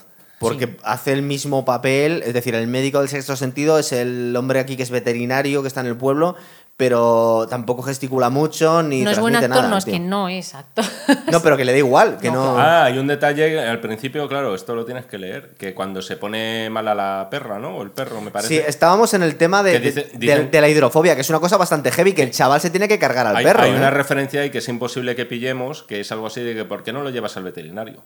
Entonces, claro, lo dicen justo al Ah, principio de la Qué película. guay, Jaime. Sí. Es verdad. yo no me di cuenta, lo he leído por ahí, ¿eh? No, pues claro, no Pero es, por eso, por eso no Claro, no porque ha matado a nuestra madre, el O lo- desgraciado O lo este. llevan por un, a un hospital o nada, claro. No, pero a una. eh, creo que son dos perros. Entonces, a uno Sí. lo tiene que matar porque dice que iba a atacar a, la- a su hermana y el Que eso, es- eso es fuera de plano, que a mí me llama la atención que eso. no te lo crees ni. No. Que, que un niño mata a un pastor alemán con un cuchillo. Pero no vamos. solo eso, porque no es un cuchillo, es un chisme de. Pero eh, no se oyen. lo pone así. Sí, pero no hay sangre. La niña No, está sí ahí hay, sí, sangre, sí, Muy sangre. poca. O sea, ¿tú te crees que un niño va a cargarse así un perro? No, a un pastor alemán no lo matas. Claro, eh, y, le carga- y el niño está limpito, la niña está ahí subidita. Digo, estos niños no Sí. se traumatizan con nada. Pero es verdad que cogen a la otra perra y la dejan fuera ahí. Que luego, mm, cuando vemos que muere, a mí me da un poco penita. No lo es vemos, poco- lo oímos. Lo oímos. Y Es está ahí poco- es un puesta poco para cruel. oírlo. Es- es el único cualquier otra, función de esa En perra. cualquier otra familia a lo lar- largo de la historia del cine habrían hecho un esfuerzo por meter al perro dentro de la, de la casa, ¿verdad? No, porque En- el objetivo es que tú escuches y así digas, uh, qué Sí, es verdad, miedito. es verdad. ¿No? Es como. Eh, también tenemos en este momento que. Es que dice en ese instante, no oigo a mis hijos. Eso es. Y entonces es cuando. Es que no hemos escuchado nada. No. Claro. No hemos escuchado ni un mísero ladrido. Entonces, ¿ves? Ahí es cuando a mí me falla de alguna manera por el tipo de producción que te piensas que va a ser. Quiero decir, esto me lo pones en una película de mediodía y me lo creo, pero claro, vienes con las expectativas de un Shyamalan con acento y digo, pues quiero más. Y no me lo creo porque digo, a ver, en silencio no has oído, o sea, los gritos de un niño o de cualquiera de nosotros que te cargas a un perro que te ataca y no se oye nada. Estoy intentando recordar. Él es hermano de Macaulay Culkin. Eh, quiero ¿Quién? dejar eso claro. ¿Quién? El niño. ¿Eso El quiere chaval, justificar niño, algo con sí, este sí. comentario? No, Pero no salía me sobre parecía, casa, ¿no? Me parecía el momento Perfecto. exacto para calzarlo. Para soltar aquí el conocimiento que no tenía. se oía ningún ladrido ni ningún ruido. Digo, ojo, era el hermano de Macaulay. Y Eh, lo es, de Y hecho. lo sigue Escucha, siendo. nos estamos dejando porque aquí, cuando que- están to- todos buscando explicaciones, es porque se ha confirmado por la televisión que han aparecido señales por el resto del planeta. Porque si no, ellos son un poco escépticos. Es que si no, no, no nos cuadraba en el, en el desarrollo de la historia. Y aquí, una de las de las eh, de los impulsos que tiene Joaquín Fénix, que no me acuerdo cómo se llama, es alistarse en el ejército. Merry, llama. Merry, es verdad. Y recordar que el, el reclutador del pueblo, que tiene pinta de ser un tío bastante bruto, deja que era una cosa. Esto tiene pinta de un reconocimiento. Esto. Luego también podríamos debatir sobre la credibilidad o no que tiene esta invasión tan chorra. Bueno, más allá de intentar eh, invadir un planeta cuando eres alérgico al agua que está casi cubierto por agua o cosas así, el ir dejando señales ahí en, para, para navegar. Pero aquí lo que intenta es alistarse. Y a mí me llama la atención en toda la película que la poca resistencia que oponen los humanos a la invasión de extraterrestres son bastante fatalistas todos, ¿verdad? Pero que... En general los humanos como que se dejan, están todos No, aterrorizados, pero, pero- no, no, no. vemos como Independence Day eh, saliendo cazas a, a atacar a los Coño, pero una extraterrestres cosa, ni nada. no, lo- en Independence Day los cazas ya salen cuando se ha encargado el Pentágono. Perdona, la Casa Blanca y Sí. el Capitolio y todo esto. O sea, es ahí en ese instante, cuando ya hay una hostilidad, pero antes no. En Independence Day está la gente ahí, eh, we love you. Matan una gaviota, es verdad, que se estrella contra el platillo volante. A ver si eso era en Mars Attacks. ¿No era aquí? ¿Seguro? Sí, es que resulta que hay un momento en que se camuflan los platillos, lo- están los Pero platillos en volantes. Independence Day no les empiezan a atacar hasta que no atacan ellos primero. Y aquí, y aquí tienen que, y aquí esperan, o sea, yo lo veo. Aquí saben que con un bate o con un vasito de agua se los van a cargar. pues no, no tiene ningún no, problema. lo que pasa es que dicen en un momento determinado, dicen, si atacaran con sus medios, eh, saben que saltaríamos armas nucleares y vamos a dejar el planeta inservible. Entonces tenemos que atacar de uno en uno a Pero la yo, gente, yo ¿no? insisto, podemos debatir lo que queramos de los extraterrestres, que los No, extraterrestres No son lo de menos. No Es verdad, no, es que, es que son, invisibles casi literalmente hablando. Estamos Es que- hablando de la cuestión de. No sabemos ni exactamente, es más, las naves ni las vemos al final. Sí, son unos platillos muy... No, muy- vemos, vemos las lucecitas Unas luminosas, luces. nada más, en un momento dado. Y, y no sabemos ni para qué vienen exactamente. Creo que dicen algo en un momento dado de que quieren plantarnos, que no sé exactamente eso qué significa. ¿Ves? No sabemos Sí. nada porque Shyamalan, ¿Por qué no? Shyamalan, Pero por que no hace falta. le No, pero es que no hace falta, que la peli Lo no va de eso aquí. tampoco. No, pero yo No creo va, que- pero él yo te creo lo que vende es- como que sí, Yo pero creo que, que es muy no. consciente de que eh, él quería servirse de eso como una mera Como Sí, es una verdad. excusa, está Es claro. verdad. Una excusa para hablar de la crisis de fe del personaje de Eso Gibson. es. Ya, Es pero ya si te pones algo un poquito. Eh, Más vistoso, ¿no? ¿Qué teníamos? Bueno, tenemos el- la escena del pueblo en la que se intenta reclutar a este y al final lo que os decía, que me da la sensación que por lo menos el tema del ejército y la defensa de los seres humanos no nos las están enseñando. Eh, luego tenemos la escena esta de la... De la, de la- Es que ninguna secuencia, por otro lado, tiene otro escenario distinto que no sea algún miembro de la familia. Pues a mí me Que estaban del dando... pueblo Yo cuando para vi, casa, de la casa al pueblo y poco más. cuando vi esta peli en el 2002, yo recuerdo que me daba miedo las escenas y en este punto de la película todavía no te han enseñado nada. Te han enseñado una sombra subida al tejado, que es la escena hasta que le vemos los dos corriendo intentando rodear la casa. Y luego, en el momento este, en el maíz, en el que escucha por la noche Mel Gibson algo, sale al maíz que, que dices, tío, sales aquí. Es un poco temerario, ¿no? Dice, por lo menos Con- sal con una escopeta, ¿no? Es Con un eco. ¿Creéis sí. que hay eco de verdad? O sea, ese eco existiría. A mí, Desconozco, no, ¿eh? pero, tú estás muy hater porque a mí me dieron No. miedo todas las escenas, ¿cómo ¿eh? Es te decir, dar miedo todas las la- escenas? sí me- me dieron- eh, ¿Cuándo la viste tú la película esa? Eh, ¿Hace cuánto? Cuando íbamos a No quedar la para había visto hasta ahora, claro, es No, que hay que verla en el momento. Porque soy una mujer madura y entonces estas cosas no me afectan. No, pero porque no la viste en el 2002, a lo mejor. A, mí, a ver, a mí en el 2002, eh, miedo no es la palabra. Pero O hay escenas que dices, uy, ¿no? Que uy. La- Miedo, mira, miedo ¿no por ejemplo, no. De, Debo de- decir. de asustarme de verdad lo de los dedos del extraterrestre. Sí. Eso sí, que en ese instante. Eso ahí me Cuando- mantuvo ahí en Y cuando está con Otro, el cuchillo. ¿cómo te brilla el cuchillo ahí debajo de la mesa que dices, venga, un espejo, no es un cuchillo, es un espejo. Tú pon ahora mismo un cuchillo Bueno, debajo como de vamos la muy mesa. desordenados, os voy a ir... tenía una, una Os voy a ir directamente, no, no, pero que os voy a ir directamente a algunas escenas, porque si no, no lo vamos a contar todo. A mí, la escena, que aparte, a mí me encantó y a muchísima gente le ha encantado y está ahí como los vídeos de YouTube, pero muy, muy, muy vistos. La escena de la, de la fiesta de cumpleaños, ¿eh? Cumpleaños brasileño. A mí, realmente, eh, igual hay que verlo en el momento adecuado, eso, pero esa escena dio mucho miedo, mucho Sí. cague a muchísima gente, ¿eh? Sí, sí, no esa es- no veo muy natural la reacción de, de Joaquín Phoenix en este caso. Porque se acojona. Pues es la que repente- tuve yo en el cine, tío. Sí, una- es Dice un poco así, luego mira, a que no me, haya- Me ha parecido no me haya visto un poco nadie. varonil en ese Sí, Pero verdad. no se os cae cuando Sí, se ve al, cuando se ve al extraterrestre ahí. Claro. No se os cae. Cuando No lo se te sacan ahí. las- Hombre, pero es que no hay CG, este CGI del 2002, ¿eh? Es un extraterrestre, claro, es que es difícil. Pero no es de- el hecho de- es no el hecho tiene de que te ojos, lo no tiene cara. ¿no? No tiene, no tiene No, rostro. no es él en Es como sí una especie mismo. de, de- Eh, es una cosa humanoide, es- es- claro, Es sí. muy antropomórfica, pero sin ningún tipo de No, pero que, rasgo. que me, me parece más como que, que es de broma. Que ha salido No, de un es un arbusto señor- disfrazado. Mira, mira, tú te imaginas Es el que. padre Preferiría que hubiese sido menos. O sea, no tan, tan descarado, ¿no? Me habría Ya. dado más miedo. Que pues pues sido la, más la escena dio mucho miedo. Y aparte, no solo a mí. eh, cuando, viste, cuando estamos en el cine, todos nos cagamos de miedo. Con las, porque está. De hecho, digo, las, las cosas salvables de la película, esa escena está hecha de forma magistral para lo que habíamos visto hasta ahora. Es decir, a, a todos nos marcó igual que el, el momento de Bruce Willis, el que cuenta el sexto sentido, que está muerto todo el tiempo. Esa escena es la heavy de la película, la que recordamos todos. Sí, La- pero que porque, no- porque está, está grabada como si fuera un vídeo casero, de verdad, Sí. y ha salido de malas maneras. Pues se me recuerda un poco a los vídeos de las fotos de los Bigfoots, los avistamientos. Hay una cosa que Sí, no es sabes muy bien qué ha es un sido, poco ¿verdad? de- de ese ¿Ves? estilo, Pero sí, no sí. lo llega, no, no lo es porque los Bigfoot son más en sombra. No lo identificas tanto. Claro, yo soy porque- una miedosa. Yo me, yo me cago con películas truño de, pero vamos, de serie B, de, de películas del 3,9 en Film Affinity y me muero del miedo. De hecho- o sea, no es, es que no sé, me parece que sale ahí, pum, como el señor disfrazado que era el, yo qué sé, el que pone el agua y le han puesto ahí. Era ordenador esto. Es que ni eso. Tiene, esto Vale. tiene pinta de. Esto es ordenador, porque aparte, eh, las patas del bicho Sí, creo que se con- mueven como si fuera un con insecto. tip- Eso no con podía tipo ser un captura de movimiento, me pero me parece que sí. Sí, sí, Sí. sí. Entonces, Es- por eso me, me esperaba algo más. Mm. Ese es a lo que me refiero, que yo me esperaba más. A Eh, Shyamalan siempre le ha interesado de todas formas este tema de, de los vídeos y tal, de las cosas. No sé si ¿Vídeo habéis casero a lo Bruja Blair o qué? no, no sé si habéis visto una peli que es El Incidente. Que eh, Sí, lo que tío, pasa es no me que acuerdo, es un poco, quiere ser como el estilo de esta, pero es con plantas. Y tiene un comienzo que es espectacular, que luego, como suele ocurrir con Shyamalan, en- luego no está a la altura para mí el resto de la película, que es que es, empieza a haber una plaga de suicidios en el planeta. Es y la verdad, gente se empieza a tirar. Y entonces tiene una secuencia que a mí me recordaba mucho, que es de un tío en un zoo, igual, ¿eh? Imagínate, con los niños y, y tal, tira. y metiéndose en la jaula de los tigres y de los ¿Ves? leones. Pero a mí esa película yo me Y, cagué. y luego, por ejemplo, la de que esta te gusta más, la de la visita, ¿no? Sí. En la visita, que es la que la de que es, es directamente de, de metraje encontrado, la película, de Sí. dos, dos nietos que van a casa Y de esa te da unos sus sustos que te supuestos abuelos. Esta, este vídeo del, del cumpleaños en Brasil de los chavales, que aparte mola mucho porque no ves hasta el último momento, Mm. te- te están enseñando, pretende ser un homenaje a todos estos vídeos de avistamientos, de cosas Sí, paranormales sí, sí, es que no habíamos visto bien. hasta ahora, ¿verdad? Mm. Eh, a mí, a mí y a todos. Yo es lo que, que nos veo- llamó veo un huevo la atención. veo a los niños al principio como muy festivos. Sí, están Sí. demasiado Están demasiado de cachondeo, Pero igual es que están como nosotros que no han visto al bicho todavía. ¿sabes? Claro, claro. Es ahí. que no lo Pero, habían visto. pero se arremolinan todos en torno a la ventana y dices, o sea, pero eso es que ya habéis visto algo, Claro, pero no saben qué. pero no saben qué. La escena, perdona que retome, eh, cuando salen de la casa corriendo con esos insultos, uh, puedo decir tacos porque soy cura, pero uh, he dicho un taco, eh, ¿nos recuerda a Nop?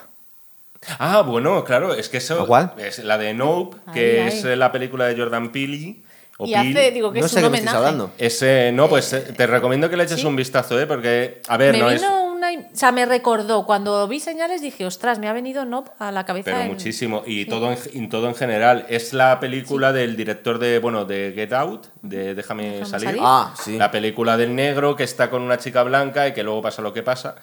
Y esta es la tercera película que hace y es En verdad una que granja. por lo general es muy Shyamalan la película. Sí. O sea, recuerda muchísimo. Recuerda Y ya en la puesta en escena, que además es... Es muy también- pare- sí, es que es igual. Es, es- Bueno, es igual solamente que en vez de granjeros son vaqueros. Exacto. Sí. Y entonces es muy gracioso lo de juntar a vaqueros con aliens, que como bien sabemos no se ha hecho jamás en la vida. Sí, aliens, and cowboys Sí, and no, aliens. pero esto es verdad que desde una Madre perspe- mía. esto desde una perspectiva, bueno, vamos a decir, para empezar que son cowboys de hoy en día y que, bueno, que tienen un rancho y tal. Y entonces es verdad que es una muestra de cómo este tío creado escuela, ¿no? Y, y sí, por eso que, que luego, pero me, me vino mucho a la, a la sí, mente sí, sí, esa sí, película. totalmente. Es posible que esta película, eh, es que se lo he escuchado, que haya que verla en el momento adecuado, porque es, mira, por ejemplo, algún día haremos, empezaremos a hacer programas de Tarantino, que no hemos hecho todavía. Estamos ahí pendientes. Un día nos volvimos locos y El quisimos hacer... ¿Por qué no lo cerramos ya? Y así nos dejamos... Sí, pero No vale, mira, mira, lo negociamos, pero ¿sabes lo que pasa? Que, que en su momento nos volvimos locos y quisimos hacer un especial de todo el cine de Tarantino. Y yo creo Qué que... jóvenes éramos. Total. Em, Yo no había nacido. Yo la última, la última película. Hace que- dos años, eh, La última película que he visto de Tarantino ha sido Reservoir Dogs. La vi la última. Sí. Y, Sí, me, sí, pare- que no te gustó y me pareció de las más flojas. Pero seguramente si lo hubiera visto la primera, habría flipado. Eh, hay gente que ha descubierto Star Wars con 40 años y no puede verla. Sobre todo la versión original. O sea, no puede ver esas Yo cosas. también creo que hay un cine Yo infan- creo, yo No, creo que, pero- que yo creo a Alba las le está pasando un poco yo creo- No, ¿Cuándo yo has visto por primera vez esta peli? ¿Qué Pero, año? a ver, No, la que la de he visto. señales, la he visto Sí. para venir a hacer La el visto. Ah, no programa. la había visto hasta ahora. la he visto. Claro, he visto que más no. películas. No, pero yo creo que eso no tiene nada que ver. Sí, sí, sí, sí. No, porque yo me, de verdad, yo he disfrutado mucho con películas, y lo he dicho antes, ñórdigas del 3,9 en, en Film Affinity y me he cagado de miedo. Entonces, simplemente que a mí esta película, de todas las que tiene Shyamalan, y hay cosas que me encantan en general de lo que él hace, porque creo que la idea que él siempre quiere hacer es buena y es original. Pero la caga a la hora de llevarla a cabo, pues porque a veces creo que es muy pretencioso, a veces creo que se está riendo de nosotros. En esta película es como, es eso, el, eh, me ha mezclado tantas cosas que no me deja meterme y disfrutar ni del miedo, ni de la comedia, ni del suspense, ni del drama. Porque no es. Hay muchas cosas que no me creo, hay muchas cosas que no hace bien, entre comillas, teniendo los medios. no te parece para natural, hacerlo. ¿no? Entiendes No, un o sea, poco que no te cuando matan al perro me parece muy artificial y no es nada creíble. Y eso podría haber sido una escena cojonuda. Pero de verdad, y, y veo a esos niños y digo, yo no me creo que estos niños con todo lo que. Ya con ese perro ya tendría que estar llorando, haciendo terapia ahí en un. Ha ¿sabes? sido, ha No. sido tu Tenet, eso, para mí. Ha sido. A mí Tenet me ha destrozado.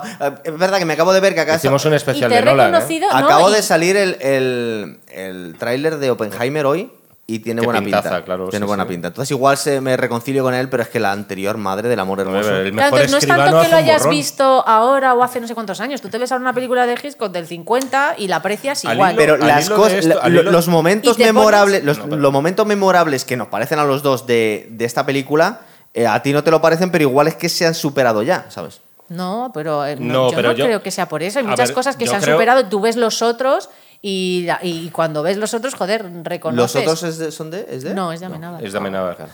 Pero yo creo que no es exactamente siempre así. Es cierto que hay un componente emocional con la película, por una película que te impactó en determinada época. Yo, por ejemplo, lo estoy notando estos días con Avatar. ¿Qué pasa? ¿La has visto ya? Sí, ¿La la he visto, la he visto Vale. ya Avatar 2.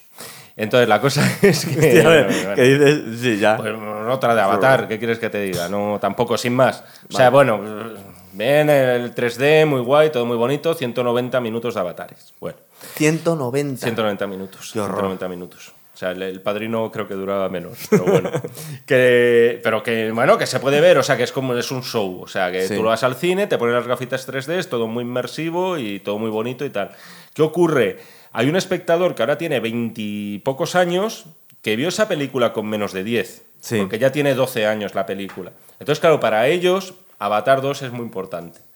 Para mí no, que me la vi ya con 30. Y posiblemente yo no era el público para el cual James Cameron dijo, señores mm, calvos ya por aquel entonces de 30 años, os estoy haciendo para vosotros Avatar. Obviamente no.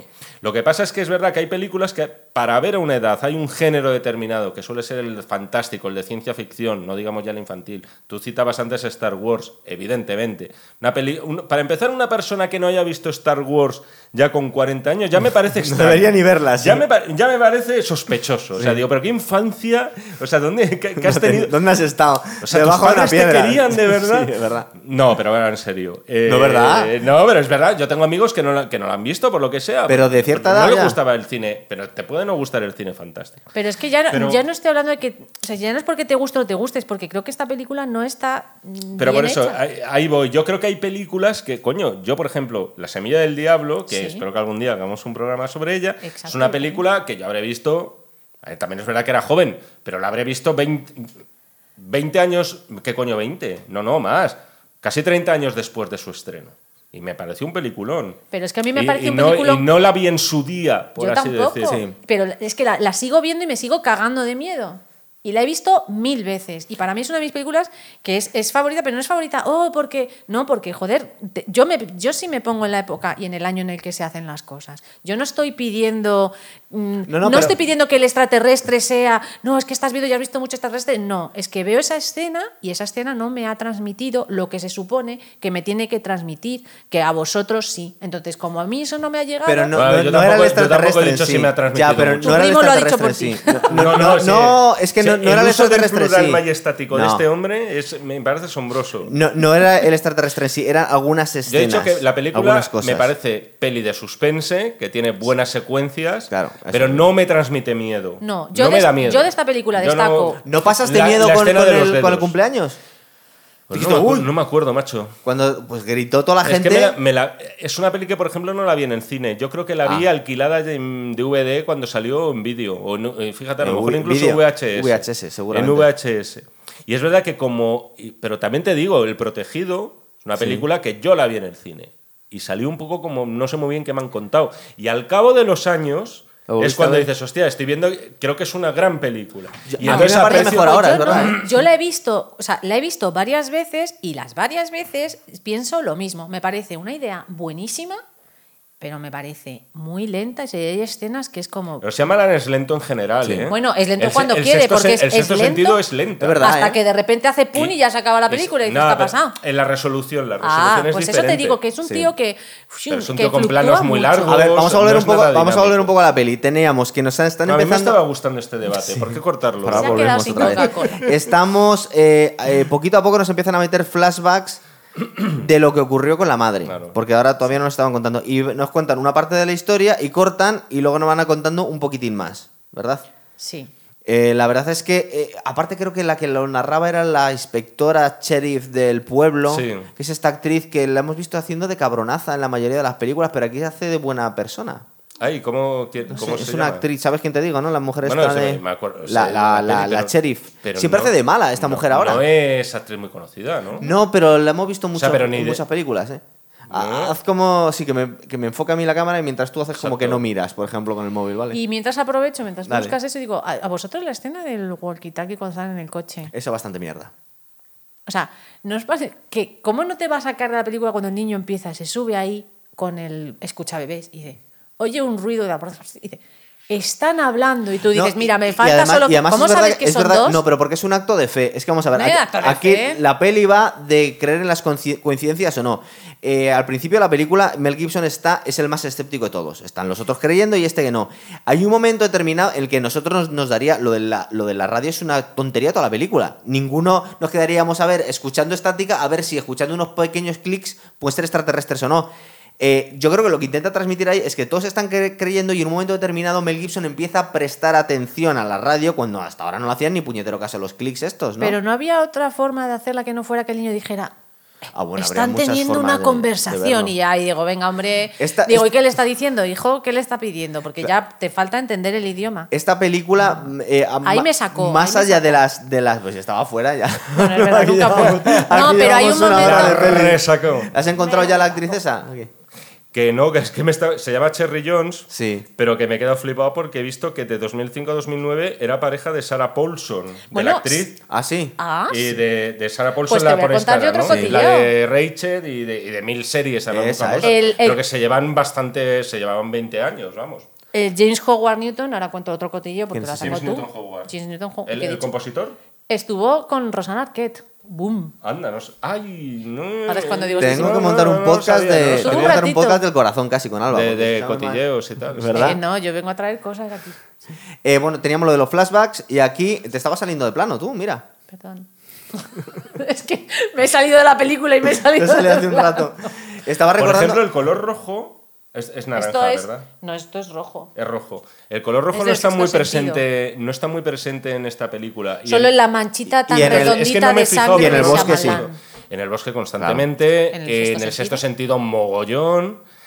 En el protegido es más bien el color Morado. verde o el morado de, Del Don del, Pimpón. del, eh, el cristal Sí. y el Es verde Aquí de- sería el amarillo de- más bien del maíz. Pimpón. Aquí yo no veo un color. El claro. marrón Ah, de. mm, A vosotros nos da la sensación de shit, yo ¿no? no entiendo cómo esta gente puede, porque son al final se supone que les está echando un cable el hermano, normalmente vive él solo con su- la familia. Dices, ¿cómo le da para mantener una granja tan gigantesca por mucha maquinaria que tenga? Una Porque trabajar sola? no trabaja y maquinaria se ve poca. Claro, dices, es que es imposible, es decir, tendrían que tener contratada gente. o sea, a lo no sé mejor por eso vinieron los extraterrestres. Le Claro, hicieron pa- el favor. Para echarles un cable. Ya. Eh, teníamos ahora que nos van diciendo por la televisión, en el rincón Harry Potter, que tiene el chaval este debajo de la, de la Sí. escalera que se mete a ver la tele para que no lo vean los niños. Sí. Sí, ¿Te acuerdas? ahí. Estás ahí como a ver de qué me está hablando. Es que lo de Rincón Harry Potter me ha sacado. Joaquín o sea, Fénix se mete en el rincón Ah, debajo sí, sí, de sí, la. Sí, sí, sí, vale, vale, vale. ¿Dónde vive Harry Potter durante una o dos películas, Sí, no? debajo de la escalera. Debajo Tendré de que ver alguna para saberlo, pero sí. sí, sí. Pues no la, no la han pedido, ¿eh? No te, no te digo yo nada, ¿sabes? No te tendrías que ver. Bueno, están. No he visto ni una, Julio. están en un- pues, seguramente te decepcione ahora. No. la, la tenías que haber visto con cinco años. No sé ni quién es, Julio. Claro. Em, ¿Dónde estábamos? Ah, vale, sí. Sí, que, lo del- que nos están narrando por la televisión y viniendo a confirmar las sospechas que tienen aquí, porque están en un pueblecito de. ¿Dónde estaban? Em, Ah, bueno, esta es, esta es otra. Es que todas las películas de este hombre están ambientadas allí, salvo las alguna como la de After Earth, entiendo que no es de allí. pero que En ese estado. El, el tío se empeña en ambientar sus películas siempre en Filadelfia o alrededores. Claro. Siempre, siempre. Es como su zona de... Es un poco... Ahí la han un poco eh, vinculado con Stephen King, en ese sentido, de que siempre tiene que elegir Maine, Castle Rock, o Castle Rock, mejor dicho, que sería esa pequeña Es que localidad este chico de bebe Maine. de mucha gente Y y, entonces no puede él ser. todo lo quiere ambientar siempre... que Tiene su mundo, su microcosmos ahí. Lo que pasa es tengo a Hitchcock, tengo a Spielberg, tengo a, Stephen King. Pues no puede ser, no puede ser. Em, ¿dónde estábamos? Lo de, perdóname, lo de eh, la granja. la no, granja la- escuela. Estamos en el- es la- es estamos la palabra en el- en el-. En, en que vienen a confirmar las sospechas de esto lo que está saliendo por la televisión, que está viendo todo el mundo lo que parece que es verdad que... Es que aquí la televisión además es la única ventana ¿no? de, que tiene esta gente. Claro. Es- Pero es la ellos no tenían, y dice, por eso no me gusta ver la televisión. Me cierro de mente. No, pe- pe- no, pero no quiere ver la televisión porque él cree que se que lleva el pánico de masas. Que es muy pernicioso. Entonces no quiere volver loco a los niños. Pero tiene razón. Claro. Claro, no, pero porque cree, porque él es un escéptico escéptico, de verdad. Entonces aquí se supone que va a ir cambiando y un poco mm, la moraleja de la peli es el cambio de la vuelta a la fe de Mel Gibson. Pero él es el que está haciendo el papel de, pues el que haría un escéptico diciendo, no, pero que estoy creyendo en barbaridades y la televisión intuye que van a ser más sensacionalistas y van a volver loca a la gente los periodistas, ¿no? Y van a creer cosas sin que tal. Y es él el que, el, que, el que poco a poco va cambiando, desde la conversación esta, que yo creo que debía venir a esta altura, más o menos, cuando le empiezan a decir si crees en las casualidades o no. Hmm. Y él viene a decir, yo no. Pero es curioso porque presenta el caso como si fuera un cura, es decir, presenta el caso cuando él está hablando del supuesto este, está viniendo a decir em, co- como que sí cree en las casualidades, pero al final le da un palo al hombre. Claro, además es maravilloso cuando le dice eh, Merry, dice, no podías fingir ¿Qué que crees? siendo cu-". Y, y animarme un poco y Sí. digo, ostras, aquí esta es buena, ¿eh? porque al final te está dejando como diciendo, ostras, esa, esa conversación a mí es la que me... Y, y ahí, por ejemplo, ¿no, no te gusta Joaquín Phoenix en la película? En general, él cómo está. A mí me gusta Pues más. no, porque está como súper decía mi contenido. está muy padre, bien él, de verdad. no ¿eh? Mel Gibson lo puedo entender, pero él, joder. No, le veo muy lelo, extremadamente, Pero no era eh, necesario. yo creo que hay un poquito esa intención de, de que Es es un que tío como súper dependiente de su hermano. Pero y es de- mentira, luego. Y un poco no. inadaptado.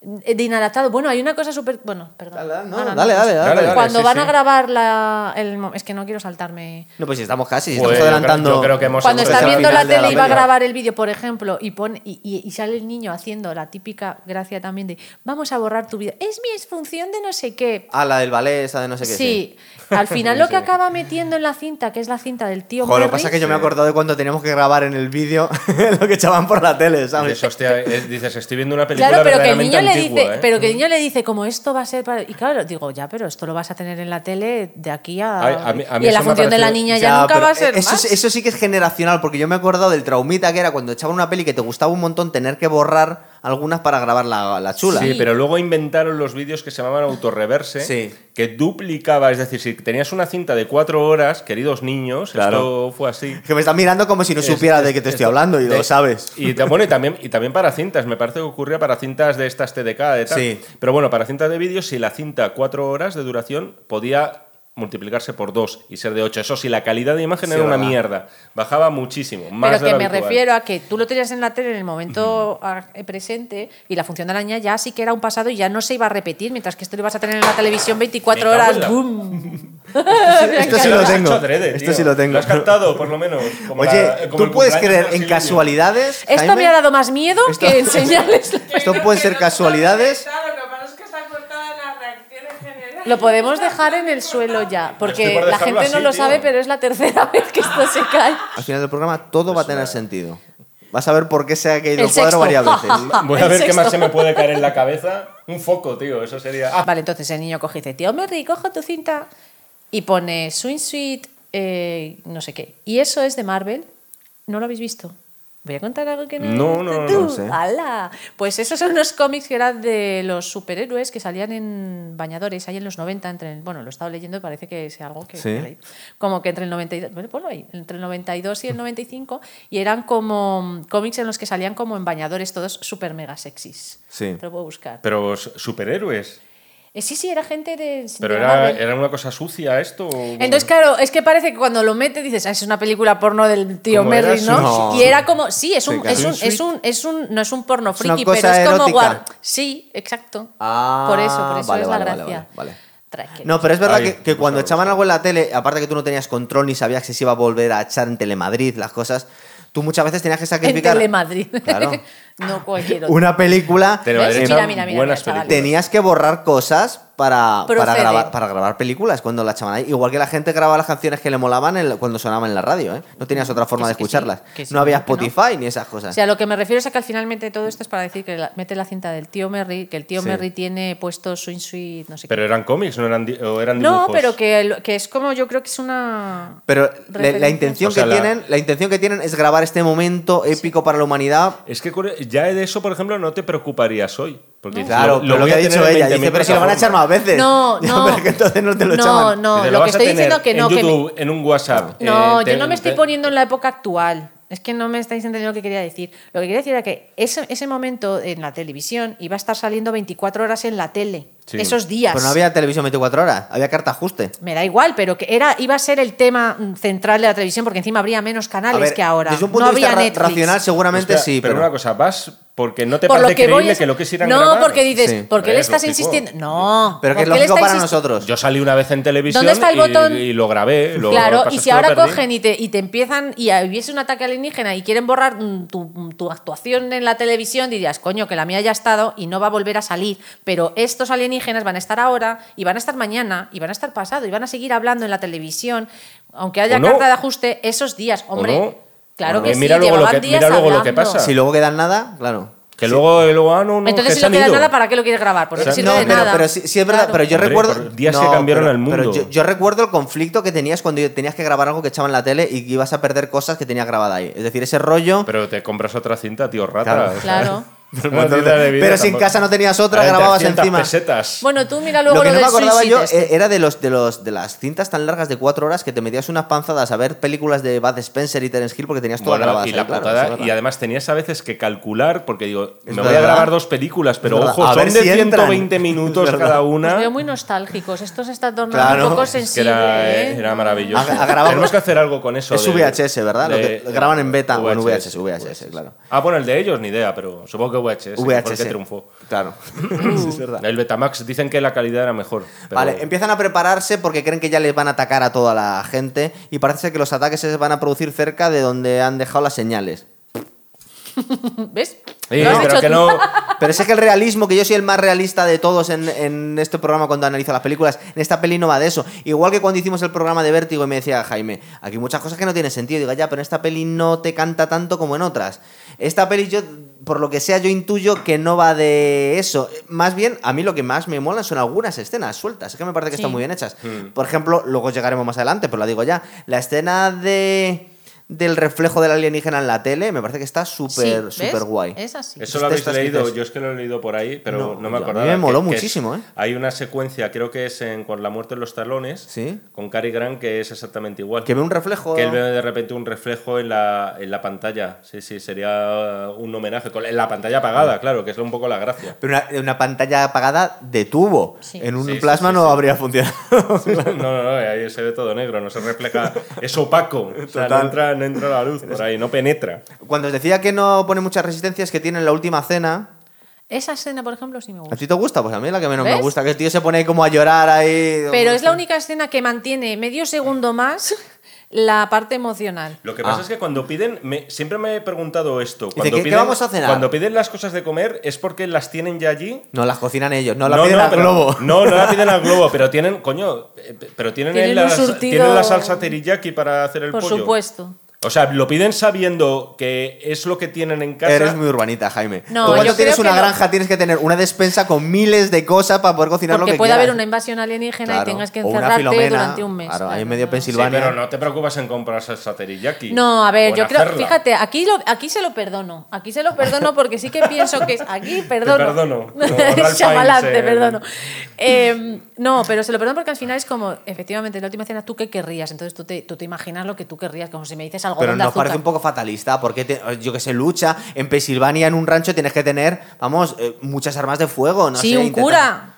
Con sus hijos en medio de un campo, ¿tú crees? Yo no creo que sea excluyente En las ser un cura en familias- Pensilvania y tener armas en de las Pero si no familias- sabe ni decir tacos, que dice que ni no los dice, ¿tú te crees Pero que va a te tener puede, ahí? te puede pegar tres tiros sin soltar una blasfemia. un Bueno, cura en viniendo de Pensilvania Shyamalan, seguro, ¿eh? viniendo de Shyamalan me lo Sí. espero. En sí. toda la familia es un cura, un abogado y un médico. Eso es lo que se necesita de la familia. Ah, Sigue vale. el chiste. ¿Cómo sigue el chiste? No, no es eso. Es que yo estoy en la No es zona. un chiste, es un. Es un Es que yo estoy en las zonas rurales de está en el Pensilvania. acervo Tú has popular. estado- Es- y, y tienen, pero vamos, un arsenal en cada, en cada granja, con lo cual me llama un poco la esta. atención. Sí, no, pero yo creo que más que eso es un poco, bueno, pues tú pides y luego se adapta un poco ahí al menú. que Pedid y Pero la cuestión es que ahí sí que está como más contenido. y El tío llora y es como una desesperación y se cabrea y la niña llora. Y cuando la niña llora ahí, yo estoy pasándolo fatal porque la niña está ahí sufriendo. Entonces, me aguantas un poco más la escena. No lo digo por lo emocional, sino igual que si me dices que es de medito, que si me dices que es una comedia. Pero me lo estás aguantando un poco más de tiempo. Y eso, por lo menos, sí que esa escena que además dices, bueno, estamos hablando del tema de la fe, me metes la última cena,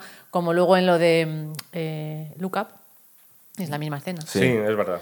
Estábamos en. Veo abrupto, eso sí, la reacción un poco de- del niño. Sí. Con él que de repente se cabrea casi sin, sin que el otro Sí. diga o haya hecho nada. El Y niño le echa no- como la culpa de la muerte de la madre. Es verdad. Pero porque ya se les está empezando a acabar la película y el tío es cuando empieza a acelerar y dice, venga, fuera. Yo- ¿Por, yo por lo qué le echa la culpa de la madre? Porque el niño no sabe cómo murió su madre, entonces, porque vamos. Ya, no, es que por ejemplo esa parte no la entiendo. El niño es un poco gilipollas, ¿eh? O sea. Y, lue- y luego está, hay un momento que no hemos mencionado que es cuando le dice a Joaquín Phoenix, ojalá fueras mi padre. Ah, sí, que el tío se cabrea muchísimo. Porque es verdad, Sí, es, sí. es que a mí, como sí me cae Mel Gibson bien en esta película, dices que tío está aguantando el chaparrón, está cuidando a la familia y, y este es como un comparsa. Entonces, eh, yo me sal- solidarizo con él y entiendo lo que dice Joaquín Phoenix. En plan, pero encima, tú sabes lo que está Sí, pasando sí, tu padre, cabrón, que está llevando una Sí. granja aquí. Es verdad que no había caído yo en todas las comparaciones con el- los pájaros. Es que se ponen a, Claro, a poner los pues, es tablones que- por todos, ¿verdad? Sí, sí. Sí. Y se quedan sin tablones. Eso no recuerdo en los pájaros, pasa lo mismo, ¿no? Que hay un momento en el que se Los- meten los, pa- pájaros. Hombre, los pájaros tienen que tapiar. pero por justo en la Pero se habitación cuelan. donde no ponen suficiente se cuelan. Claro, claro, sí, sí, empiezan ahí a asomar el pico. Es verdad que es lo mismo. Lo que pasa es que a diferencia de esa peli, eh, en los pájaros veíamos bastantes pájaros. Sí. Y aquí apenas vemos absolutamente nada hasta el final. Hasta el final de todo que Hasta lo el vemos, final. es verdad. Que es verdad que cantan también el CGI, ¿eh? Porque eso no ha envejecido tan bien. Todavía se ve ya antiguo, que tiene 20 años ya la peli. Mm. Se refugian en el sótano. Creen que por ahí no van a entrar, porque es curioso, estos, estos alienígenas que van a acabar con la humanidad, que han venido a invadir el planeta pero no pueden mojarse, luego unos tablones de madera le van a impedir meterse en la casa. Pero por- ya, a mí eso me ha llamado la atención. Lo que pasa es que eh, dice que, por ejemplo, con el extraterrestre que tenía secuestrado en su casa Shyamalan, Ah, sí, dice ¿verdad? que, no, le, que no le eso, dejaba ¿verdad? salir. Me dejaba eso. Como hemos salto tanto, me he dejado. Estoy pasando las notas y tenemos que hablar de la escena de los dedos y el cuchillo, ¿verdad? No, tenemos que hablar de la escena en la que hablan Shyamalan con eh, Mel Gibson en el coche cuando El se coche, va a sí, ir. verdad. Hombre, pero ahí se lo le, lo se le dices ve. re- como, que, como que si lo estuvieras deseando hablar de ello, Es porque que te ha no- nos gustado pareció, mucho. sí, es que A nos ver. pareció que ese comentario final de, bueno, el- la manchita de sangre en su chaquetita, Ah, sí. así redondita, pim pam. ¿Y eso de qué es? Pues porque ha tenido, ha retenido ahí al bicho. alienígena. Ha luchado con él, pero ah, pues la verdad es que le ha salido Luchado- bastante bien. Hombre, claro, la salido bastante bien.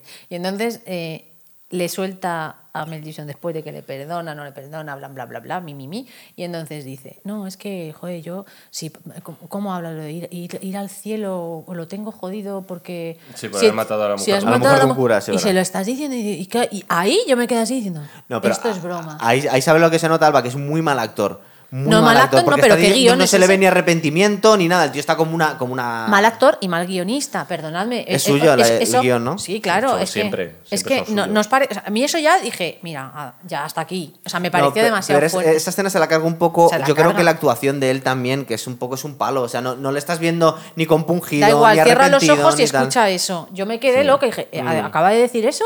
Es- o sea, bro, eh, ¿Hola?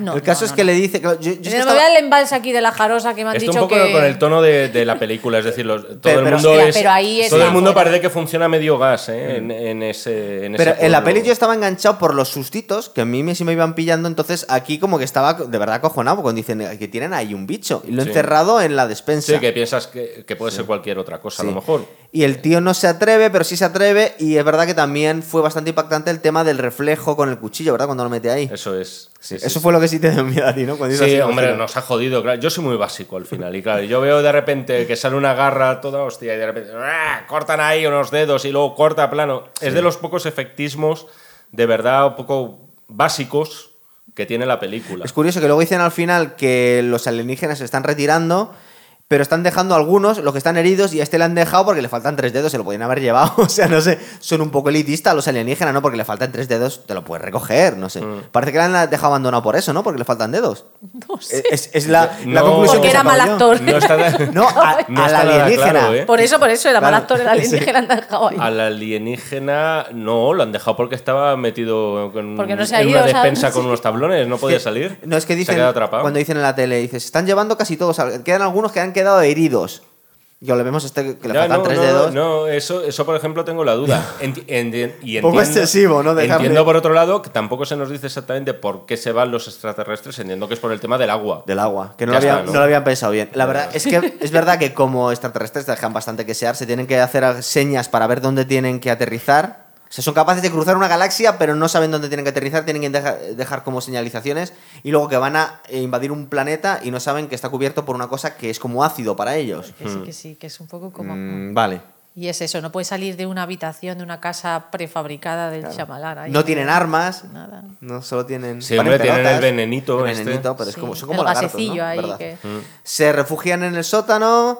Tenemos el susto este de que entran por la leñera o la par- carbonera o por no sé qué. Sí, y no me acordaba yo de que otra vez estamos con el fuera de campo, que el tío, o sea, de repente te cuenta esa secuencia desde el punto de vista de la linterna que se ha caído al suelo, Sí. que es algo muy curioso. O sea, se supone que están, se supone que están salvando al, al niño, Sí. de que la ha cogido efectivamente por Porque la no leñera. tienen el, el medicamento para el asma. No, no, sí, pero, pero previamente le- se supone que están desembarazándose del extraterrestre que le ha pillado al niño y todo eso no lo vemos porque Shyamalan Está- se queda mirando la linterna, curiosamente. Me ha, me ha llamado la atención que lo haga eso fuera de, de campo. Es verdad que te pegas el susto en ese Claro. instante cuando se le quedan los dos mirando y sale el brazo del, del Es verdad que esta extraterrestre. película impactó por el momento y por lo que nos hacía sentir. Entonces me estoy intentando acordar, cuando se supone que ha terminado la invasión y suben las escaleras, nos daba una sensación de alivio, entonces da más susto todavía la escena de la televisión. Porque estábamos todos como pensando, vale, ya ha pasado todo, ¿verdad?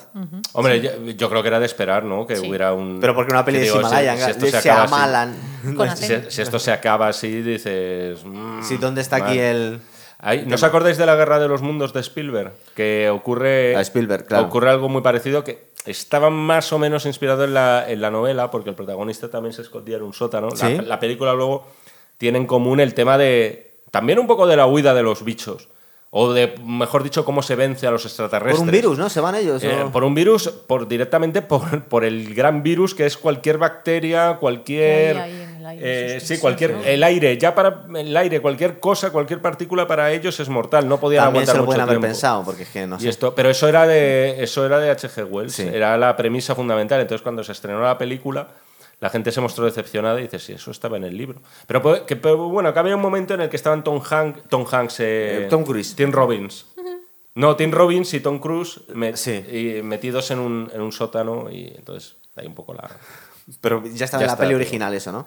En la Eso- peli, eso. hizo una peli también, ¿no? La Guerra de los Mundos es... No, coño, bueno, está- estoy hablando de la película. Claro, pero la- la- La, la del de- 2005, Claro, la hay una de los 2005. años 50 que no tiene nada que ver. ¿No crees que se inspirará en esta entonces, tres años después? No, pero sí que hay detallitos a lo Spielberg que... Que se ven. que- que- bueno, sí, y curiosamente, teniendo en cuenta que La Guerra de los Mundos es posterior a Señales, pues Claro. entonces eh, fue en todo caso Spielberg el que... El que copió, a ¿ah? Shyamalan. Sí, es verdad. Eh, No, pero lo del puré de patata, por ejemplo, a mí eso Ay, me es llama la verdad. atención. El tema del puré de patata, ahí siempre he visto un poquito eh, Richard Dreyfus en Encuentros en la Ah, tercera es fase. verdad. Joder, qué empieza a ponerse es puré de verdad. patata. Es verdad.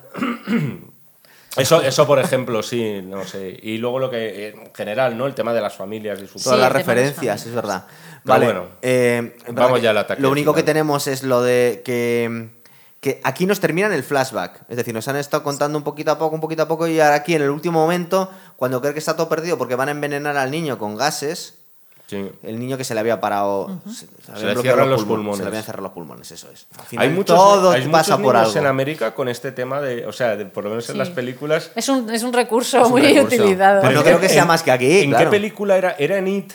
En It había uno. Eh, sí, Pero sí, no era que no le hacía flojeras. falta en realidad, que era como, una, co- como un Hacen vicio. como que no, sí, como que no lo necesita, pero el niño Era lo como un necesita, eso sí. sí. sí, eso era, era en It. era en Pero It. siempre da como una sensación de debilidad. No se suele poner en héroes de acción que necesite el. Es decir, bueno, no, claro, un poco de fragilidad y de tal. Bueno, tampoco se les pone en silla de ruedas, tío. eh, Quiero decir.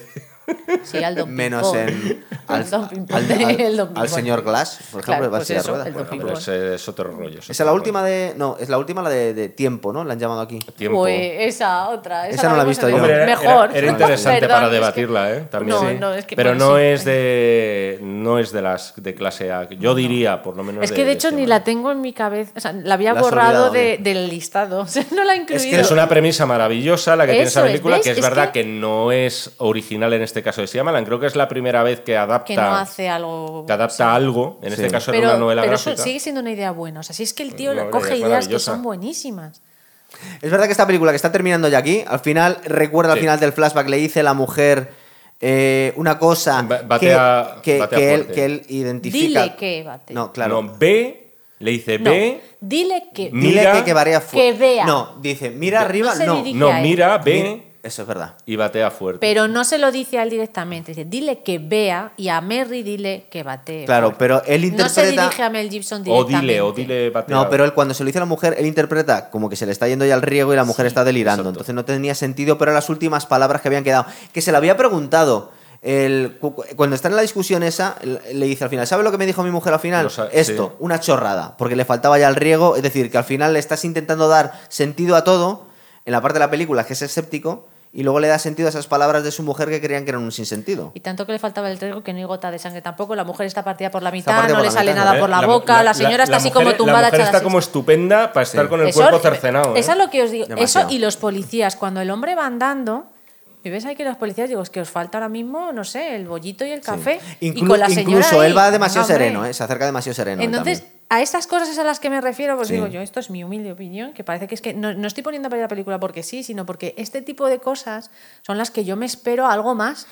Y eso me hace salir de la película y hace como, joder, macho, no. Podría haber estado una escena muy buena. Pero yo no cuando te lo hecho. relacionaba con que yo cuando he visto Reservoir Dogs me ha parecido bastante birria, de verdad, pero porque mm, es la última, es que no hay veces que hay que poner las cosas en orden, ¿sabes? Eh, yo creo que esta película también nos, nos llamó mucho la atención en el momento por lo que era. Y también es verdad que nos estábamos esperando más, porque cuando termina la película te quedas un poco, incluso la primera vez que la vimos te quedamos un poco, bueno, ha estado bien. A mí que me iban cantando algunas escenas, luego termino la peli y digo, pues ha estado bien. Pero es verdad que la primera vez incluso me pareció un pegote encima de otro. Pero las eso- casualidades eso pasa eran en muy las películas forzadas. con este hombre, ya te digo, que ha pasado con varias. Lo que pasa Con es que en varias, algu- no con todas. No con todas. Lo que pasa es que algunas sí que te han, eh, sí que se han revalorizado. Por ejemplo, Sí. a mí hay una que todavía sigo sin entrar en ella, pero que hay gente que le está empezando a gustar mucho mm, 15 años después, que es La joven del agua. Sí, Por ejemplo- Esa en su momento no me pareció demasiado mala, pero ya no me acuerdo. Es Yo que. ni la terminé. A mí el problema es, eh, me causaba como muchísima indiferencia todo. Sí. O sea, eh, un poco lo que le pasa a Alba con señales. Que te, que te- te la pela. Yo o estoy sea, mira, recordar la intensidad con lo que me flipaba a mí este hombre y fue yendo para abajo. La primera me encantó. Es- es un tío que- La segunda me encantó. Esta me empezó a dejar frío, sobre todo el final. Y la del bosque también debí ver algo que también me pareció irregular. Dije, ah, Yo creo que el cosas me han bosque, el bosque y, y- y esto sí que es un genera debate, creo que decepcionó por, por el giro que da. Sí, Pero a mí giro precisamente que ese giro meh. es el que digo, coño, aquí las... Coño, el giro, el giro Eh, es lo que gana. claro. es No lo es- recuerdo. Es, lo que le da Ostras, es sentido lo que a le da todo y le da una sentido. nueva lectura. Pero hay mucha gente yo creo que le chafó. Pero porque la gente, porque estamos en las mismas, se vendió como película de miedo y en realidad es otra Sí. cosa. Sí, pero tú puedes ver una película que te venden como tal y que luego cuando la veas no sea de miedo, pero te pueda gustar y apreciar. Es lo que te digo, es como aquí. O sea, me da igual el año en el que sea, la época en la que sea y todo el cine que hayamos visto ahora. Hay películas que, que si tú te pones en la época en la que fueron hechas, con CGI o no CGI, sabes apreciar si te pones. O sea, yo sí cambio el chip y digo, bueno, coño, es que esto es una Pero- película de No, los no, 60. pero, es que pero es película lo que de te comentaba es que hubo algunas escenas que a mí me marcaron de esta película, que fueron dos o tres nada más, y que de alguna forma me hacían la película interesante más allá del barullo que es, eh, entre Mm. otras cosas. Y, pero fue esta y el bosque en la que nos yo empezamos a perderle un poquito de interés Yo- por este hombre. Es, verdad que a, a este hombre, joder, se le ha atizado mucho. O sea, como que después de un triunfo rotundo, absoluto, bueno, es que creo que le ganó incluso en taquilla al primer Star, al Star Wars de George Sí. Lucas al primero. Sí, sí. Que ya tiene mérito con el sexto sentido. sexto ¿eh? sentido. O sea, es una puta barbaridad. Sí. Y.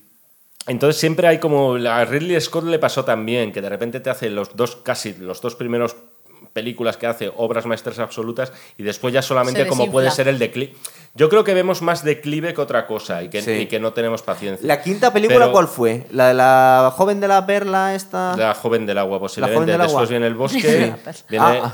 eh, de- después de señales, casi seguro viene el bosque. El bosque. Sí. Después, posiblemente, que la la, joven del agua. desde el Claro, Howard Newton. claro. Mm, Bueno, es que de, de todas, de todas. Que estoy intentando Yo recordar- Todas no, creo yo, que no. Yo creo que de casi todas. Tampoco sabía la, la que- del protegido, que luego se utiliza Sí. como hace trilogía al final esa película con. ¿Verdad que, que el protegido gana Ese- con el tiempo? Es decir, El porque protegido, yo tío, cuando, cuando, cuando te- vi la primera vez me pareció que igual era un pelín peor que la del sexto sentido. A y mí- ahora es mejor. ¿sabes? Yo la primera vez que la vi dije un poquito plomo la película. Sí. Un poquito Y lo plomo. sigo pensando. Y luego- Pero igual es mejor. Pero ¿eh? luego con el cap, con eso, con el paso del tiempo, eh, o sea, para mí Shyamalan es, es precisamente, tú lo comentabas antes, el tema de no, la vuelves a ver y a lo mejor al contrario, yo creo que es de los cosas. pocos, es un rey del revisionado. Sí. O sea, a mí me, es de los que sí que quiero volver a ver la película desde ese nuevo punto de vista. También debe tener importancia la simpatía que teníamos estos protagonistas, porque a nosotros nos caían bien porque eran de nuestra infancia, y es que el protegido, yo lo dijimos en el especial que hicimos de Bruce Willis, seguramente es el mejor papel de Bruce Willis de toda su carrera, ¿eh?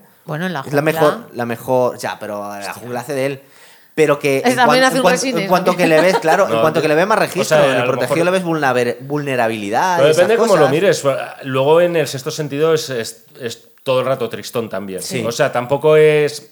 O sea, digamos que es otro registro diferente en el que podía resultar convincente. Sí. Pero También, ¿eh? Pero yo no, ¿eh? yo no, No se le da muy bien yo no ese te estar diría tan que, tristón. No, o sea, está bien. Yo no te diría que Está eso a lo mejor lo hace mejor actor. Estoy pensando No. ahora mismo y posiblemente el papel donde pensando, creo que mejor está Bruce Willis sea haciendo de Batch en Pulp Fiction, del abusador.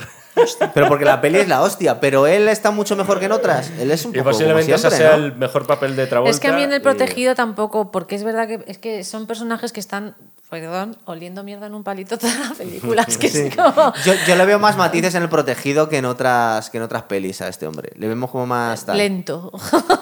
Oye, una Es cosa. todo lento. no- vamos a acabar el, el programa y no vamos a decir, joder, No, ¿por, yo- qué, por qué sabe la mujer todo esto? Porque O es Dios. Porque Pero está- cuál es- claro, no, es que aquí, por- aquí por- vamos porque- al meollo porque- de la historia. porque lo que nos están ¿Qué es esa revela- Es una Es revelación. una revelación. Es es cuando- un milagro. es porque están diciendo que es un milagro que siga viva cuando llega el cura. Entonces, de alguna forma, está manteniéndose con vida porque le tiene que contar algo a su marido antes de despedirse. Quiere despedirse de su marido. O sea, que es un acto inspirado por Dios de algún modo que, que Claro. le vaya. Pero Dios era forma mujer, no lo estamos de. ¿Es verdad? No, no, claro, porque. Pero porque- le está adivinando el futuro de, de algún Sí. modo. Y le da esa señal, que es el juego de palabras que tiene la película entre las señales que hay Sí, pintadas y las por- señales. claro, porque señales. las señales es, al final, no lo que las tonterías de los Exacto. extraterrestres. Lo que decía Jaime es que los, los extraterrestres no tienen la más mínima importancia en la trama al final. Las señales son lo que, lo que creía que eran incoherencias, el cura. Porque ¿en qué momento pierde la fe el cura? Cuando se muere su Cuando mujer. se muere su mujer. Entonces, como descarta todo lo que ha dicho, como esto eran alucinaciones que tenía porque ya no le llegaba sangre a la cabeza. Y luego al final tenía sentido todo. Sí, debía ser diosa hablando a través de una moribunda, porque le dicen, debería estar muerta. No entendemos cómo puede estar muerta, cómo, cómo está viva y cómo puede tener tanta lucidez la mujer. Mm. Y está Pues tan era estupenda. Eso, es verdad, está El día demasiado que me estupenda. muera, quiero que me pase. Sí, porque así. dicen, ¿cómo estás? Y dice, la verdad es que no siento nada. Y dice, no, que no sientes nada, que estás, está perfecta. Ya ves que ¿verdad?". cuando se lo explica a la policía a Mel Gibson, yo digo, ostras, va a estar la tía ahí, como esto va a ser gore. Sí. Esta no tiene. ¿Cómo es que es que es muy desagradable? No, o sea, yo la imagen mental que me hago es que Está la tía, partida la la tía está como partida, pero sin embargo se mantiene unida Sí, por, por los la presión del coche, o lo claro, que sea. es verdad. Ya, y pero- entonces dices, pero- esto es, o sea, es de pura casualidad, esto Sí. es... Que no te digo O sea, que es no, como que hay un- milagros, ¿eh? que hay gente que un le meten micado un de tiro, estos que quitas la pieza de aquí y se cae todo. Pero que esas cosas existirán, porque hay casos de estos ahí en programas de estos de alucina, no sé qué, en América, que te sale que el tío la ha atravesado y con un palo así gigante y el tío vive y no le ha pasado nada en el cerebro. Y será un caso de esos, pero... Sí. Pero- en, en el O CIR a- le decían. O esto, ¿no? De, Claro. exacto, que te han clavado Sí. una Sí, cosa sí, y dices, no, no, si se lo quitas está muerto. Exacto, es En un el es. si le quitaban la flecha, se moría al final. Sí. Pasado Ya, mucho. No es una flecha aquí, es que como hay gente que le atraviesa el ojo, el cerebro, no sé cómo, y no se ha Nah, muerto. eso es una putada, sí. Sí.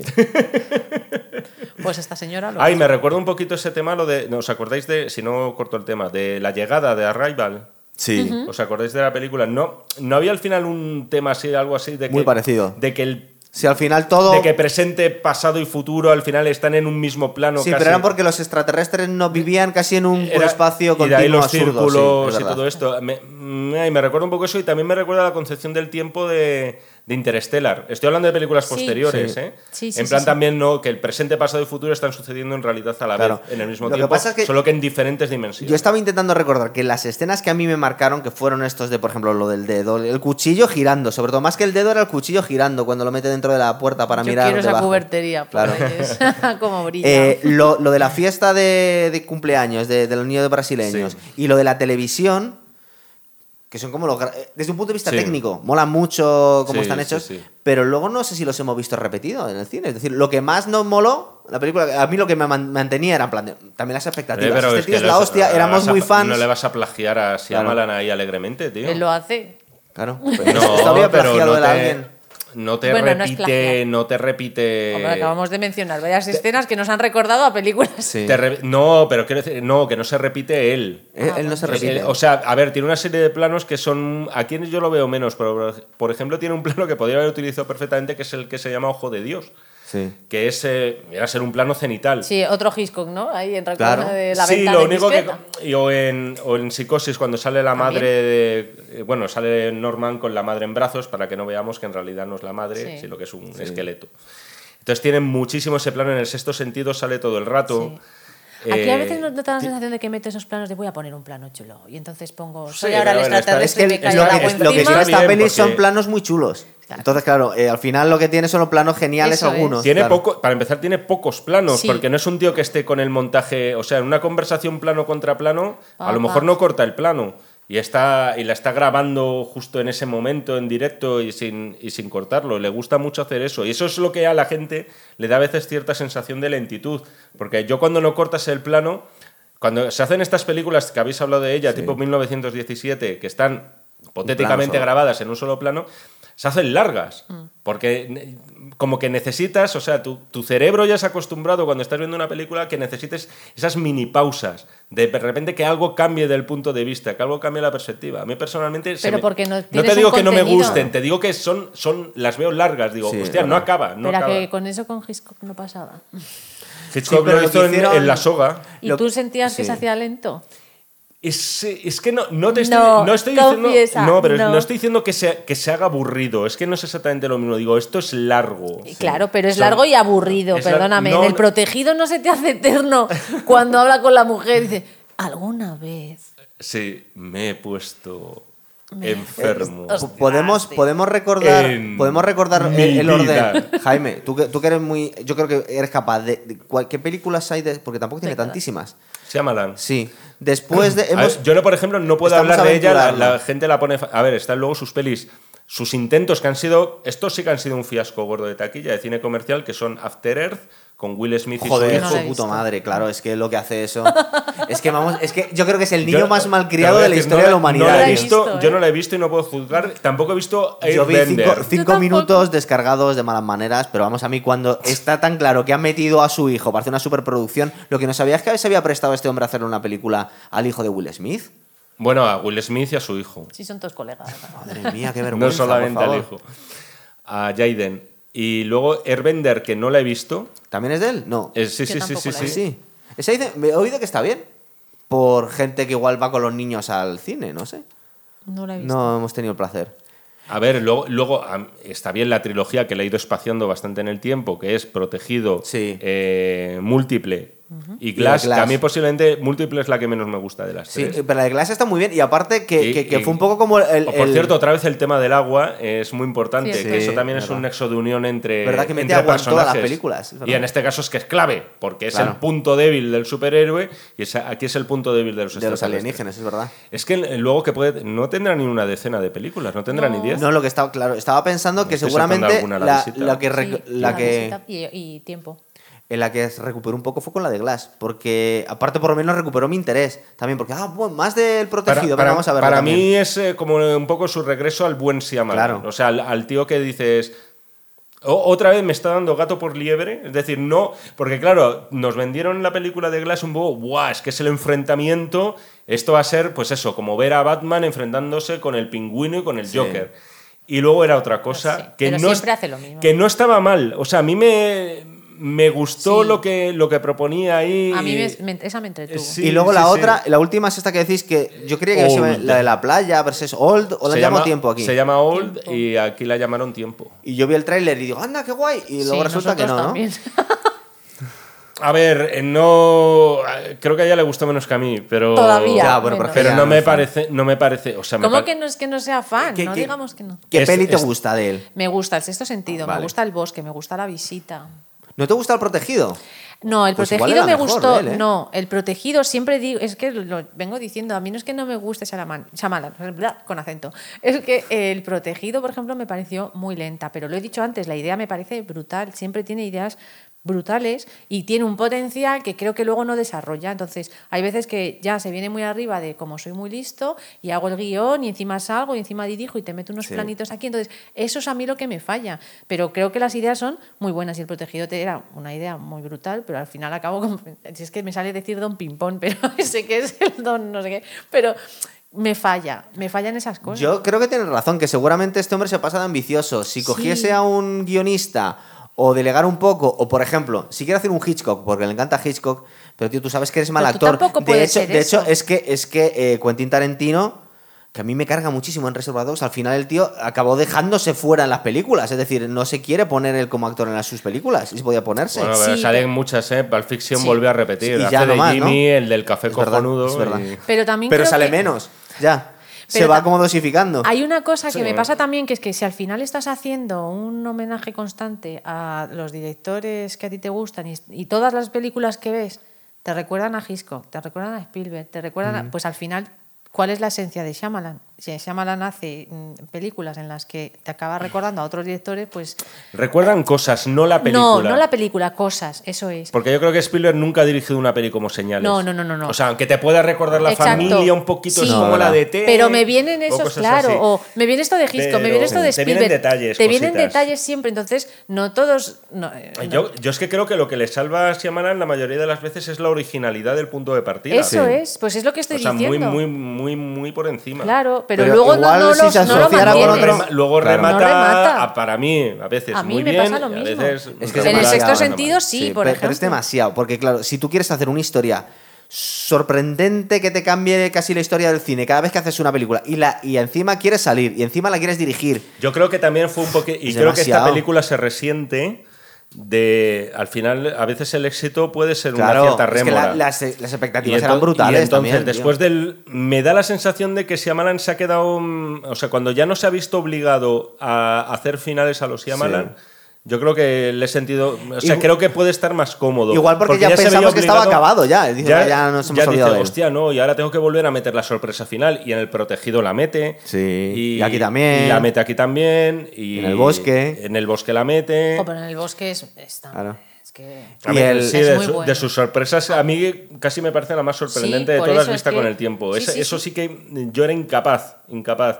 Y No no, se la te vi- pasa y por no- la y no imaginación la había que visto nunca antes en una película. Yo tampoco, por igual, eso te digo igual que, lo del muerto no estaba muerto, estaba de parranda, sí que se había hecho antes. Un poco, a- Pero no, nos no quedamos mucho. todos a cuadros, ¿no? No mucho, ¿eh? Nos quedamos todos a cuadros. No, es, ¿Cuánto es verdad. Joder, es que claro, si digo el En título, si, digo el título de la película, Pero tiene que ser de antes, claro. si En no, los, anterior, los otros anterior. es de antes, un año. Los, eh, los otros más, o, más o menos es igual, antes. es igual. Es un pelín pero no lo, no lo decía por Ah. los otros, ¿eh? Pero lo los digo, otros a lo- mí me lo pareció por otra, Sentido, ya, claro. Lo digo por alguna otra película Sí. por ahí. Pero lo ¿Antigua? que pasa es que es la sorpresa, bueno, antigua de los años 80. Hay ¿Y una famosísima. pues, Escríbelo.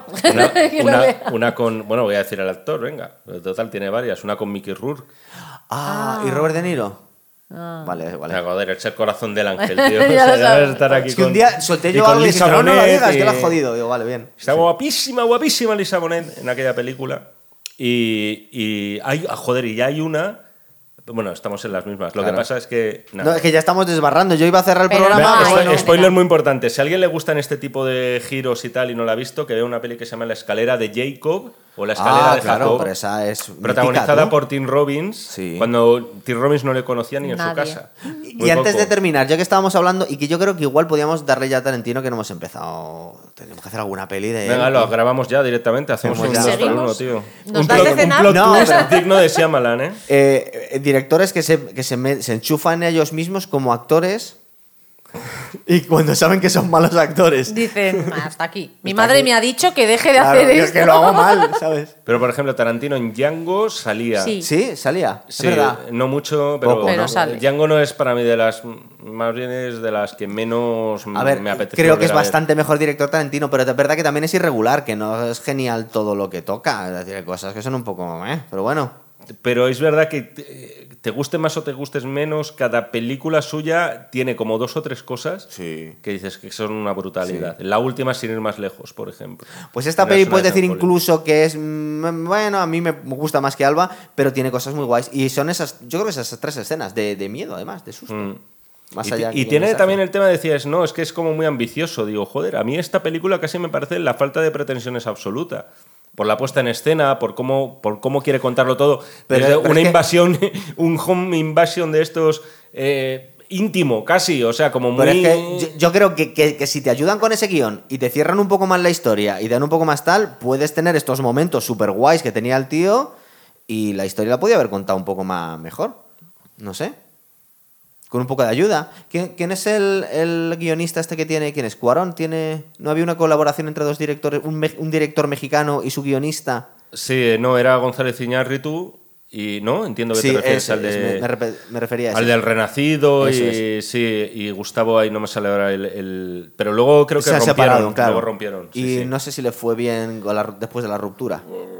Se notó, Depende, ¿no? depende de cómo se, se mire. Ahora, por ejemplo, Iñárritu ha dirigido una película que es hiperpersonal. A mí personalmente no me llama mucho. ¿La de, la de Roma esta? No, no, no, esa es de Alfonso Cuarón. Ah, vale, bien, estoy La de. Iñárritu es, joder, tiene un título que es súper pretencioso, pero es como una especie de, en plan de, eh, estoy hablando de mí mismo como si fuera Fellini en ocho y medio, ¿sabes?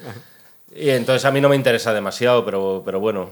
Pues yo le sugiero desde aquí a este hombre que se busque un. Ah, no, un socio. Arriaga es el apellido, tío. Arre- Ese. Arriaga Asociados. No, es, es- una- es una Tiene un guionista que le ayudaba en todas las pelis. Arriaga, de- Arriaga, tal, o sea, tal. tío. Y aquí este hombre lo intenta todo él. Pero es que se ordene también él un poquito en su cabeza. Sí. Ya está. Imagínate la presión. Bueno, a que ver, tienes que hacer una... siguiente programa. La, Eh, la gente puede opinar. Lo debatimos O sea, ya aquí. Nos han pedido. No, ¿Qué dejamos las pedido? opciones. Vamos a ver, ¿qué han pedido? Lo último que nos han pedido, como hemos hecho los anillos de poder, que es horrorosa, no sé si os habéis atrevido, nos hemos tirado una hora y 47 minutos destripándola y a la gente le encanta, o sea, igual te- tiene éxito este programa también, Guillermo porque Arriaga, hicimos el ascenso de Skywalker y gustó que nos tiramos una hora poniéndola a parir eh, Javier Ors, tú y yo. Eh, los anillos de poder, que nos hemos tirado casi una hora y 50 minutos poniendo a parir una serie horrible y también le está encantando a la gente. O sea que esto igual tiene éxito, este programa también. Y nos han pedido El Hobbit y El Señor de los Anillos, que a ti, no sé qué la cara que me estás poniendo es que no, a mí tampoco me apetece mucho.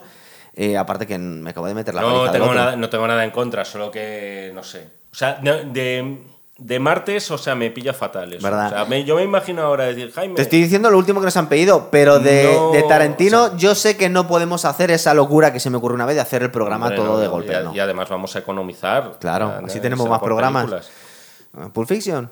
Es mi representante. Sí, sí. Pero Pulp Fiction no, no pues la puedes poner verde, aquí habría hostias al final. Pero que yo no he puesto verde esta película. Ahora va a parecer, yo he dado mi humilde opinión y yo he dicho que a mí Shyamalan mm, mm, es un Los amodio. espíritus han hecho que empiecen a pasar cosas extrañas. Eso es verdad. En ¿No el os ha dado más ya. miedito esto que la escena de la A mí, tele? a mí me acojonaría más que Jimi Hendrix, que lo tenemos ahí enfrente, la gente no lo va a empezar a tocar ahí, y hiciera el solo de, de- de- del himno estadounidense, ¿sabes? Sí que me cagaría un poquito. Que se levante el parche John Wayne o algo. Eh, por ejemplo, no dejamos caer. Una es una posibilidad, por ejemplo, Pulp Fiction. Venga, es También estaba la posibilidad de cerrar ya Hitchcock para siempre hablando de psicosis. Psicosis, pero es que de Hitchcock hay más también, aparte de Psicosis. Porque no me la cierres con. Tenemos muchas más que podemos hacer de él. Pero de las que pueden dar pie a muy Psicosis, jugosos sí. debates. ¿Sí? Vale, pues mira, a ver, una votación. Eh, ¿Pulp Fiction o Psycho? A ver qué queréis. Oye, Ya, Psycho, obviamente. No, no, pero no, bueno, no. digo que nos escriban también. Ah, eso, vale. que la gente escriba, que, no, sea, que no sea pronunciado. ceniza, que le den al like, por cierto, si le gusta en este vídeo. Qué bien haces esto, se te Sí, hace fenomenal. escriban. sí, Es sí, muy profesional hacer de vez en Sí, cuando. sí, sí. Que lo compartan con sus amigos, con sus familiares, si les gusta el programa y si no les gusta. pues, Estas Navidades. Que lo vean también, que todo, cosa, claro, todo también. cuenta, el minutaje es Y importante. que nos, por ejemplo, esas dos. eh, a ver una votación. Sí. Y aparte lo puedo poner en Instagram también. O una, claro, claro, tío, que la gente, que el pueblo hable. ¿Esas dos opciones o queréis alguna más? Y la semilla del diablo de Roman Polanski. Por favor. Que yo te digo que esa puede ser la sorpresa. Sí. Sí. Que sí, que Entre sí. esas tres. Vale, muy Sí. bien. Vale, pues lo dejamos ahí entonces. y no, ninguna más, no, me voy a callar. Esas tres están bien, hacemos la porra, ¿vale? A ver, a ver cuál prefiere. Una hora 18 minutos. Joder, chaval. De la peli no hemos hablado tanto tampoco. ha sido lo que menos. Venga, hasta otra, chicos. chao. Chao.